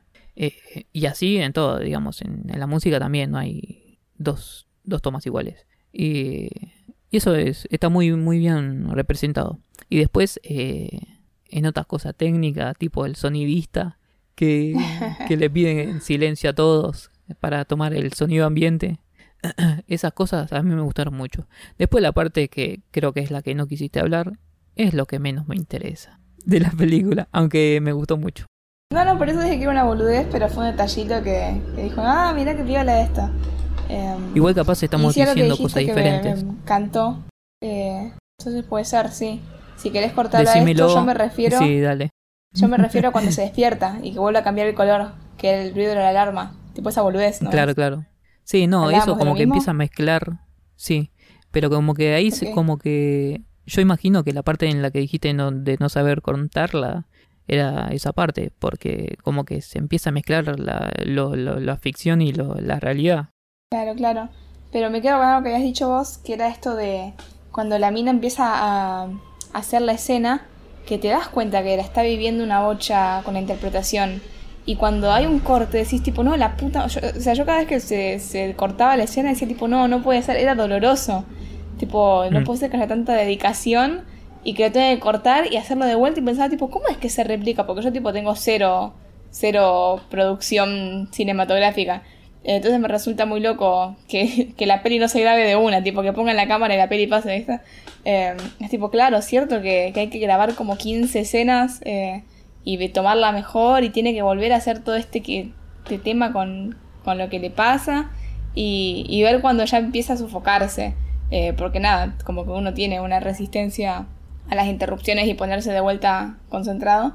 Cuando te das cuenta que ya empieza a perder el hilo y que no es lo mismo, es tipo, uy, qué paja, porque te das cuenta cómo se va alterando el producto final. Eh, y nada, me pareció muy interesante eso. Tiene un montón de cosas así de, de, del inside, tipo de lo que pasa ahí adentro, que, que es muy loco, es muy loco verlo porque al menos yo tipo no tengo ni idea de, ese mundo. Y, y nada, me parece muy, muy piola. Sí, yo creo que tiene una cuestión de que esto, la metareferencia de, no sé, él, al ser DF, eh, Dicilio, hay una estoy diciendo es una cuestión muchas veces. Eh, hay todo un tema de rivalidad entre sonido y, y fotografía en los rodajes siempre. Y me causa mucha gracia que, que se nota la bronca que le tiene al sonido eh, Dicilio porque el, el boom metiéndose eh, varias veces, después el, el final este de los 30 segundos de silencio, que es muy genial porque los 30 segundos de silencio es, son una de las cosas más complicadas de, de todo el rodaje. Pero lo juro esto, ¿eh? O sea, si no te pasa una moto, sí, o no pone música el vecino, eh, o a alguien le suena la panza porque tiene hambre, pues no comes hace 6 horas, o, o los de foto creen que sus voces no, no las captan los micrófonos y los tipos están hablando así despacito y no se dan cuenta que el micrófono te capta un, un pelo. Entonces, capaz que para grabar los 30 segundos de silencio tienes que estar 5 minutos. eh, y bueno, no sé, eso ti- tiene muchas cosas así muy graciosas. O eh, el, el DF, que también medio que este tipo Wolf, que te lo muestra medio como un payaso, que la gente de fotografía suele ser como este, el cliché de, los payasos, el, el, el foquista que le dice en un momento cuando se vuelve medio loco Steve Buscemi, que dice, "Eh, acá no estamos jugando porra, estamos filmando y no puede ser que no puedas hacerme un foco, seguramente si estuviese... Y todos esos, esos palos me parecieron como que, que iban bien destinados a, a cada cliché. Y uno de los, de los mejores también, sin duda, es el protagonista. Va, o sea, el, el actor protagonista dentro de la ficción. Que a ustedes, ¿a quién les hace acordar físicamente? ¿Para cuál, cuál dijiste? El protagonista de la película, digamos. Eh, El que es un- una estrellita. que, sí, sí. No, a mí me hizo Ah. acordar, pero siento que no va a ser nada que ver a lo que estés pensando vos. A Heath Ledger, pero muy barato. Con el Pa- pelo largo. Bache, ¿vos qué dijiste? No, no, no. Eh, no sé, Brad Pitt. Muy bien. Es Brad Pitt, es igual a Brad Pitt el pibe. No Resulta, había pensado, ¿no? la primera película de Tom DiCilio es con Brad Pitt. Entonces, mucha gente dice que, que es una pasada de factura a, a que Brad Pitt era un infumable en el, en el rodaje. Que además está bueno porque simplemente no es una estrellita, que eso siempre es un problema con los actores, sino que tiene este delirio de, de que se cree que, que tiene ideas buenas para la película. Que eso es buenísimo, cuando le tira que le roba el parche al, al DF Quiero saber y parche, el tipo sí, sí. le tiene que convencer que el parche es muy gay para que el tipo deje de usarlo. Esas cosas son muy de los actores. O sea, cuando un actor que ya tiene, que tiene más experiencia, digamos, que, que la gente de rodaje, entonces como que, que cree que es el dueño del lugar, eh, le das un poco de libertad. Por encima este, el personaje de Steve Buscemi está bueno, al igual que el de mm, eh, la protagonista, que la actriz no acuerdo el nombre, pero que es muy del indie yankee, estuvo en 500.000 películas copadas. Eh, y ellos dos como que tienen una crisis muy fuerte de, de vocación, como que no, va, no sé si de vocación, de, de- que creen que no son lo suficientemente buenos para lo que están haciendo, eh, y, se, y queda muy bien eso en cuanto que el actor por momentos los pasa por encima a ambos, en esta cuestión que él, dentro de su cabecismo, o sea, de su estupidez, cree que él tiene la posta, y los otros dos que, nada, tienen lo suyo, eh, son, son gente más insegura que se dejan pisotear un poco por esto de no, no creen estar hechos para, para ser una actriz importante o para ser un director. Y toda esa dinámica de- del actor cambiando las cosas y el, y el director medio ahí poniéndose chinchudo y, y pidiendo que cambien todo, con la asistente de dirección diciendo estamos tarde, no sé si estar tarde para vos significa algo, pero estamos tarde. Eh, para mí son todas situaciones muy que, que se viven sobre todo porque nada, nadie, o sea, muy poca gente puede filmar con guita, entonces toda la gente que, que no, que no filmamos con guita eh, nos sentimos identificados creo, con estas situaciones eh, de, de todo el tiempo estar diciendo, no, nunca más voy a filmar un proyecto sin plata, que bueno, es la realidad en, en casi todo el mundo, lamentablemente. Sí, eh, dos cosas. La primera, yo no quiero acá venir y decir que los estereotipos están bien, pero por algo existen. Y la segunda, Ah, y hablando de eso, una escena estereotipo, la de los enanos. sí, muy buena esa, la mejor escena de la película.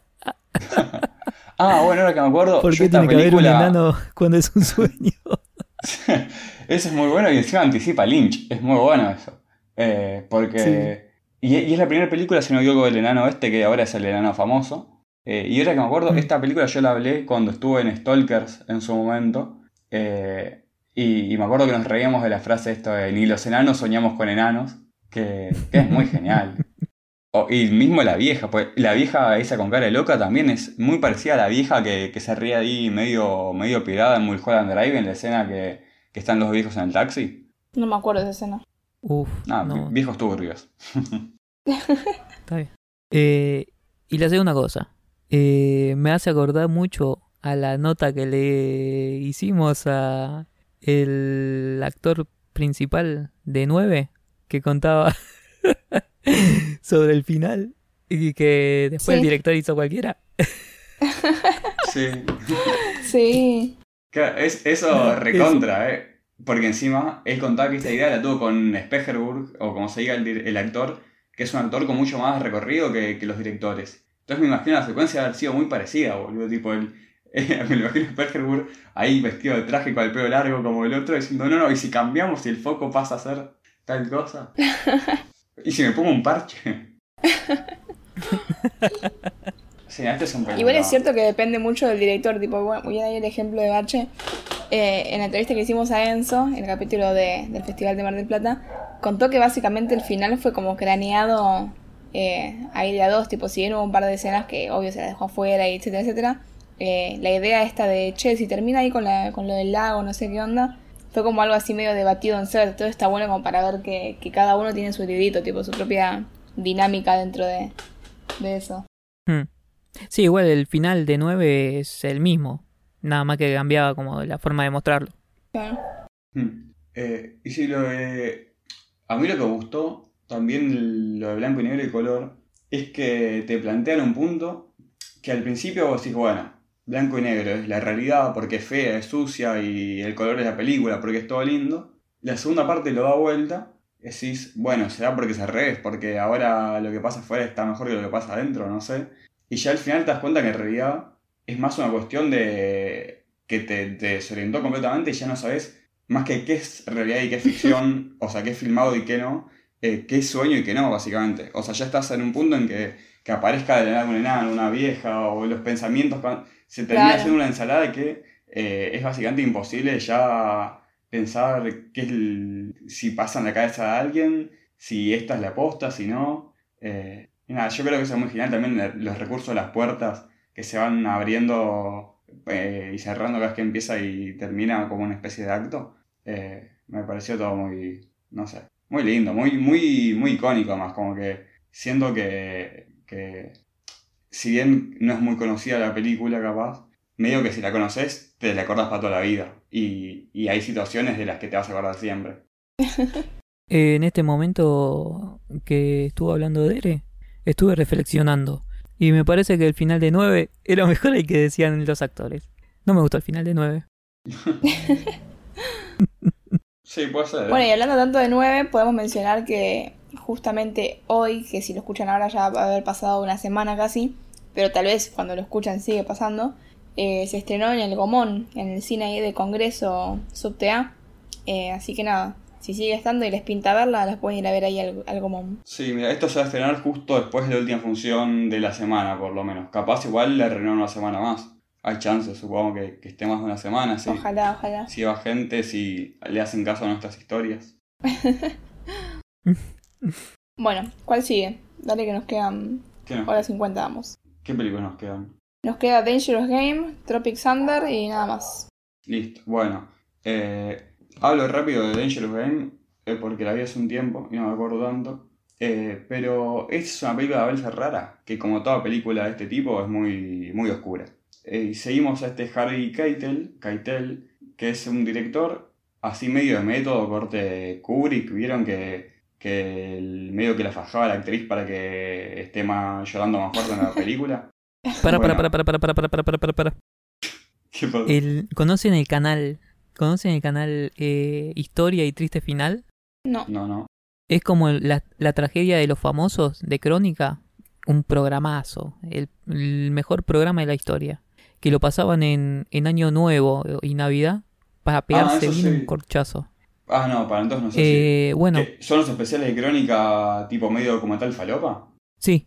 Eh, la cosa es que, bueno, este historia y triste final es en YouTube, ¿no? Eh, hizo la historia esta de, de la mina esta y, y ahora está, pero completamente loca, pero completamente loca. Eh, Hablando- ella. Sí, sí. Ah, eh, como que habla de, de ovnis y cosas así, de, de, de que le metieron algo en el cerebro, cosas, pero bien... Bueno, pero anda a una marcha anticuarentena y tenés a 40.000 Sherry Dual. No, no es mucho. Bueno, vos mirá el video y decime qué tal. Puede continuar. Sí, esta película es sobre un tipo que, que es así, que es como Kubrick, y que en su película los tiene cagando a los dos protagonistas, que eh, la protagonista mujer es Madonna, datazo, que según lo que he leído es la única película en la que Madonna actúa bien. Eh, yo no vi nada de Madonna, así que no voy a afirmarlo ni, ni tampoco negarlo. Eh, y básicamente, ¿qué pasa? El director empieza a meterle ficha a los actores para que se detesten en la vida real, para que en la película se detesten también y se le va muy de las manos todo. Y se le va tan de las manos que él termina también siendo como su personaje, que es un violento y un mal tipo. Y básicamente la crisis de sus protagonistas la termina proyectando él en sus actores y en su vida con su esposa y con su hijo y, esto. Eh, y lo que es genial es esto, la, locura del director, hasta que del artista en general, pues está bueno esto de lo planteado de un lado la obsesión del artista en general, no solo de, este director puntualmente, pero sin duda es un caso por fuera de la norma, que también plantea esta cuestión de que para ser un artista, él dice que hay que ser artista todo el tiempo, no, no puedes solamente ser artista filmando, entonces él necesita esto, llevar sus personajes a otro nivel, y, y bueno, la película, eso, es- muy incómoda y muy, muy, sí, como molesta, no sé, como que decís, pero pará, flaco, no te das cuenta que estás haciendo esto que, que está para el orto y el tipo no... eh, o sea, se da cuenta, pero no, no quiere modificarlo porque sabe que es la forma de que la película salga más acorde a lo que él piensa y se va armando así como una caerse una montaña más grande hasta que explota todo. Eh, y el personaje de- del tipo así como muy miserable, que suele ser el tipo de personajes que, que hace siempre eh, el Harvey en las películas de, de Label. Eh, Mm. pero eso, al final los querés matar a todos, incluyendo a Madonna, que también ahí ya está, está medio pirada. Pero gran película, gran película sobre todo esto. Si quieren detestar a, a los artistas y decir, mirá, mirá qué gente loquita que son, me voy a mejor a, a estudiar eh, administración de empresas. Bueno, buenísimo para eso. Yo recomiendo ver cualquier película en la que aparezca Harvey Keitel. Es un Sí. grande. Totalmente de acuerdo. Y tiene Un capo. un gran criterio. Tipo, actúa en películas Claro. de, no sé, de República Checa o de Grecia y que son peliculones. ¿En serio? Sí, sí. Y la de la de Yo lo vi en Tarantino. otra vez Ferrara eh, que es... eh, Uy, No, que iba a contar que la de Tarantino se la financió Keitel. Sí, sí. ¿en serio? Sin Keitel no existe Tarantino. Mirá, tremendo. Iba a decir que lo vi en otra de Abel Ferre- ¿Ferrara o Ferrera es? Ferrara. Rara. Eh, Abel Ferreira es el DT del Palmeiras, si no me equivoco. No, no, estaba entre Ferrara o Ferrera. Pero bueno. Eh, que es policía corrupto. Sí, Que nada, Sí. me encantó. peliculón. Peliculón también. Sí, sí. También Sí, se puede sí. encontrar como maldito policía. Y eh, toma merca porque en el direc- al director este le encanta hacer que Harvey Keitel eh, tome merca. Y es probable, ¿no? en esa época. No, te digo, en la película, en la película. Ah, yo, yo pensaba que no sea de Harvey. Eh, y creo que, mira, no me acuerdo, pero me parece que sí, pues es un poco el perfil. O sea, estaba siempre con el whisky en la mano, así que todos sabemos que junto con el whisky va la merca. Bueno, ¿queda algo más? Eh, Tropic Thunder. Ah, bueno, y para cerrar tenemos a esta categoría sobre comedias y, y el hecho de ser bastante meta. eh, y nada, utilizar esta, estas referencias del propio cine para, nada, hacer su peli, no sé cómo decirlo. Eh, y bueno, tenemos a Tropic Thunder, que no recuerdo de qué año era. ¿Vos de la tenés el año por ahí? No, me suena que tipo Sale 2008. 2007. Sí, Sí, por bueno, ahí. entonces, ahí busco. 2008, exactamente, y está dirigida por Ben Stiller, su protagonista. ¿Qué, qué dice la faca? ¿Bancamos a Ben Stiller? Sí, sí, sí, sí. Mucho, muchísimo. ¿Vos, Yo no Bache, mucho, opinás? pero sí lo, ban lo banco, pero no tanto.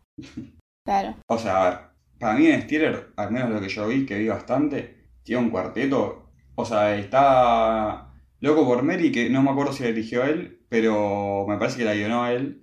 Y si no, no importa, porque Dirigir no la dirigió.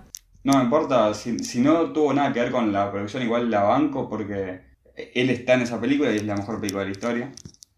Y después el tipo eh, dirigió, escribió y protagonizó Tropic Thunder, que es un peliculón, Dodgeball, que es un peliculón, y Zulander, que es una de las mejores películas también de, Sí. del milenio, no sé. Sí, sí, de historia. Sí, sí, Sí. en general. Eh, entonces, bueno. Sí, la verdad que acá viendo su- sus pelis son muy icónicas. Sí, no, Está es bueno esta de. Wes Anderson, los, los Tenenbaums, No en el museo, Madagascar, Submarine, la de los Fockers, tipo la de conocer a la familia de mi Sí. novia. Gran trilogía, ¿eh? esa la podemos traer en el verano. Sí, sí. Una vez me la vinjé tipo hace poquito encima. Tipo las tres pelis salieron, las vi en... No sé, no sé qué me pasó ese día. Era un día de semana encima, no sé. La 3 es malarda, malísima. Sí, sí, sí. Van sí. las primeras dos igual, ¿eh? También está, también está esta de la de Noah Baumbach de Meyerowitz Stories, que a mí me re gustó, está buena. Eh, sí, tiene un historial bastante, bastante bueno. No, sí, sí, yo, sí, lo yo la había mucho. nominado como mejor película. La de los Meribowicz o como sea. ¿En serio? Pero después, Mirá. sí, pero después vi mejores películas y la dejé más atrás. Pero me había gustado mucho. Sí, está muy buena, está muy muy buena. Em, y bueno, Dere, contá Tropic Thunder, así ya cerramos. Bueno, Tropic Thunder empieza con una genialidad que es mostrar eh, tipo trailers de las películas, de los personajes dentro de la película. Que Eso en el cine habrá estado muy bueno. Eso, Yo no la vi en el cine. eso es una genialidad que inclusive eh, la choreó después, con mucho criterio igual, en 22 Jump Street. Ah, mirá, O sea, no la vi. eh, ¿cómo se llama? la de Eminem. No, no, la de Coso. La ¿Cómo se llama este tipo? Channing Tatum y Jonah Hill. Sí, eh, esa misma. Ah, que sí. también es muy graciosa. Pero esta película empieza con esta cuestión de. ¿Por qué estoy yo tanto cuestión? No- está mal usado encima, algo, boludo, la concha de la lora. Eh, con esto de, de mostrar trailers de diferentes películas que nos sirve para ir conociendo los diferentes eh, personajes de la película. Estos personajes son, entre otros, Ben Stiller, que, es un actor medio pelo que, que labura en películas de Telefe a las 2 de la tarde, pero que él quiere hacer una película buena. Eh, Robert Downey Jr., que es un actor de método, justamente como estamos diciendo antes, que el tipo tiene que hacer de, de negro, entonces eh, se hace una operación para ser negro. Eh, tenés a Jack Black, que hace de Jack Black, o de Eddie Murphy también, porque hace de tipo de gordo, eh, que, que es bastante Eddie Murphy, y entre otros. Eh, y este grupo de actores los mandan a filmar una película sobre Vietnam. Pero como son todos unos, no sé, unas estrellitas, el, uno de los, tipos, que creo que es, es el director, eh, se pone a hablar con el que escribió la novela sobre la que está basada esta película sobre Vietnam, y el, el ex combatiente le dice, mira, estos son todos unos cagones, vos mandalos al medio de la selva y ahí van a actuar de verdad, porque si no acá van a estar ahí estrellita y no sé qué. Entonces el director dice, bueno, lo mandamos al medio de, la selva y que se curten y que me hagan una buena película. Pero bueno, sale mal y terminan de verdad en el medio de la selva incomunicados y en el medio de, de una guerrilla con un grupo de narcotraficantes vietnamitas. Eh, nada, muy graciosa. Tiene un castazo encima, porque el director, ponele es este tipo británico que es muy gracioso, que no me sale el nombre, pero que, pero que es crack. Eh, ahí lo busco. ¿Cuál? El que hace el director, que es un británico, que tiene mucho... El que se murió, ¿no? Eh, quiero creer que no. Era muy joven, pero puede ser. Ay, no me, no, no me acuerdo. Eh, y después que yo está Tom Cruise eh, haciendo de, de gordo pelado y, y falopa. y hay otros muchos. De hecho, esa me parece una de las mejores tres actuaciones de Tom Cruise de su vida. Mira lo que te digo. Ah, Steve Coogan, ahí está. Entonces no. Eh, pero que yo también tiene algún que otro actor conocido que ahora estoy buscando y... Ah, está este Bill Hader, Nick Nolte. Está Tobey Maguire, Spider-Man. Ah, claro, pues hace de, de- del que actúa junto con, no me acuerdo cuál, creo que con... El monje gay también hace. Claro, que hace con Robert Downey Jr. de una especie de secreto en la montaña falopa. Claro, sí, sí, sí. Me acuerdo que hubo un momento cuando estaba todo muy cancelable, eh, en el que querían cancelar a, Robert Downey Jr. por hacer blackface. Tipo, Nah, no, no no entendiste la entendiste la peli película. entonces. Ah, está Matthew McConaughey también, cierto, gran Sí, personaje. también. Y aparece Christine Taylor, que acá yo la voy a reivindicar, porque es una persona que, que nombre no la ubica a nadie y muchos lo conocen por ser la pareja de, de justamente de mm, Ben Stiller y que por eso filmó muchas películas con Ben Stiller. Pero que es una gran actriz, de comedia por lo menos, eh, y también es una persona muy bella. O por lo menos lo era en las películas de, de los 90 de Ben Míralo, la Stiller. tiró. Así que vamos, vamos a bancar la muerte a Christine Taylor, que, que merece más, más reivindicación de la que tiene, me parece. Tremendo, tremendo. Y bueno, llegamos al final de este capítulo. Charlamos sobre una bocha de pelis. Se están peleando los perros de mi cuadra y estoy segura que se va a escuchar esto de fondo, pero bueno. Después veremos si se puede editar en postproducción. Ya que tanto hablamos hoy de, de la industria y Tuki, la industria podcastera también tiene su movida, ¿eh? Ojo. Ahí el bache con, con los botoncitos. Pero bueno, eh, si escuchan esto ya habrá pasado Navidad, así que feliz Navidad. Vamos a estar cerca de Año Nuevo. Y como se termina el año, eh, para mí el año se termina cuando ya la gente arranca a tirar, viste, así, topcito, lo mejor que vi, eh, lo que me dejó el 2021, el rejunte de fotos, de historias de Instagram, viste. Como que todo, todo el mundo quiere hacer un balance para ver, sacar un poquito de esperanza de que, bueno, a ver qué, me llevo. Y no nos vamos a quedar atrás, así que si tienen ganas de comentarnos cuál fue su top de pelis de, de este año, eh, se lo vamos a agradecer y tal vez lo juzguemos en, en vivo. Bueno, no en vivo, pero en diferido. ¿Quién les dice que, que leamos su comentario y digamos, ah, mira este boludo lo que puso de top 1?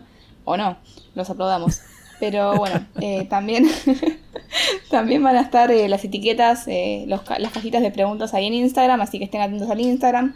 Eh, pero bueno, eso, lo estamos leyendo y ya les adelantamos lo que va a ser nuestro próximo capítulo, así que sin más nada para decir, nos encuentran en redes sociales como Al Filo del Cine, estamos en Twitter, en Instagram, en Facebook, no, en Facebook no estamos, ole, estamos en YouTube, en, An- Anchor y en Spotify.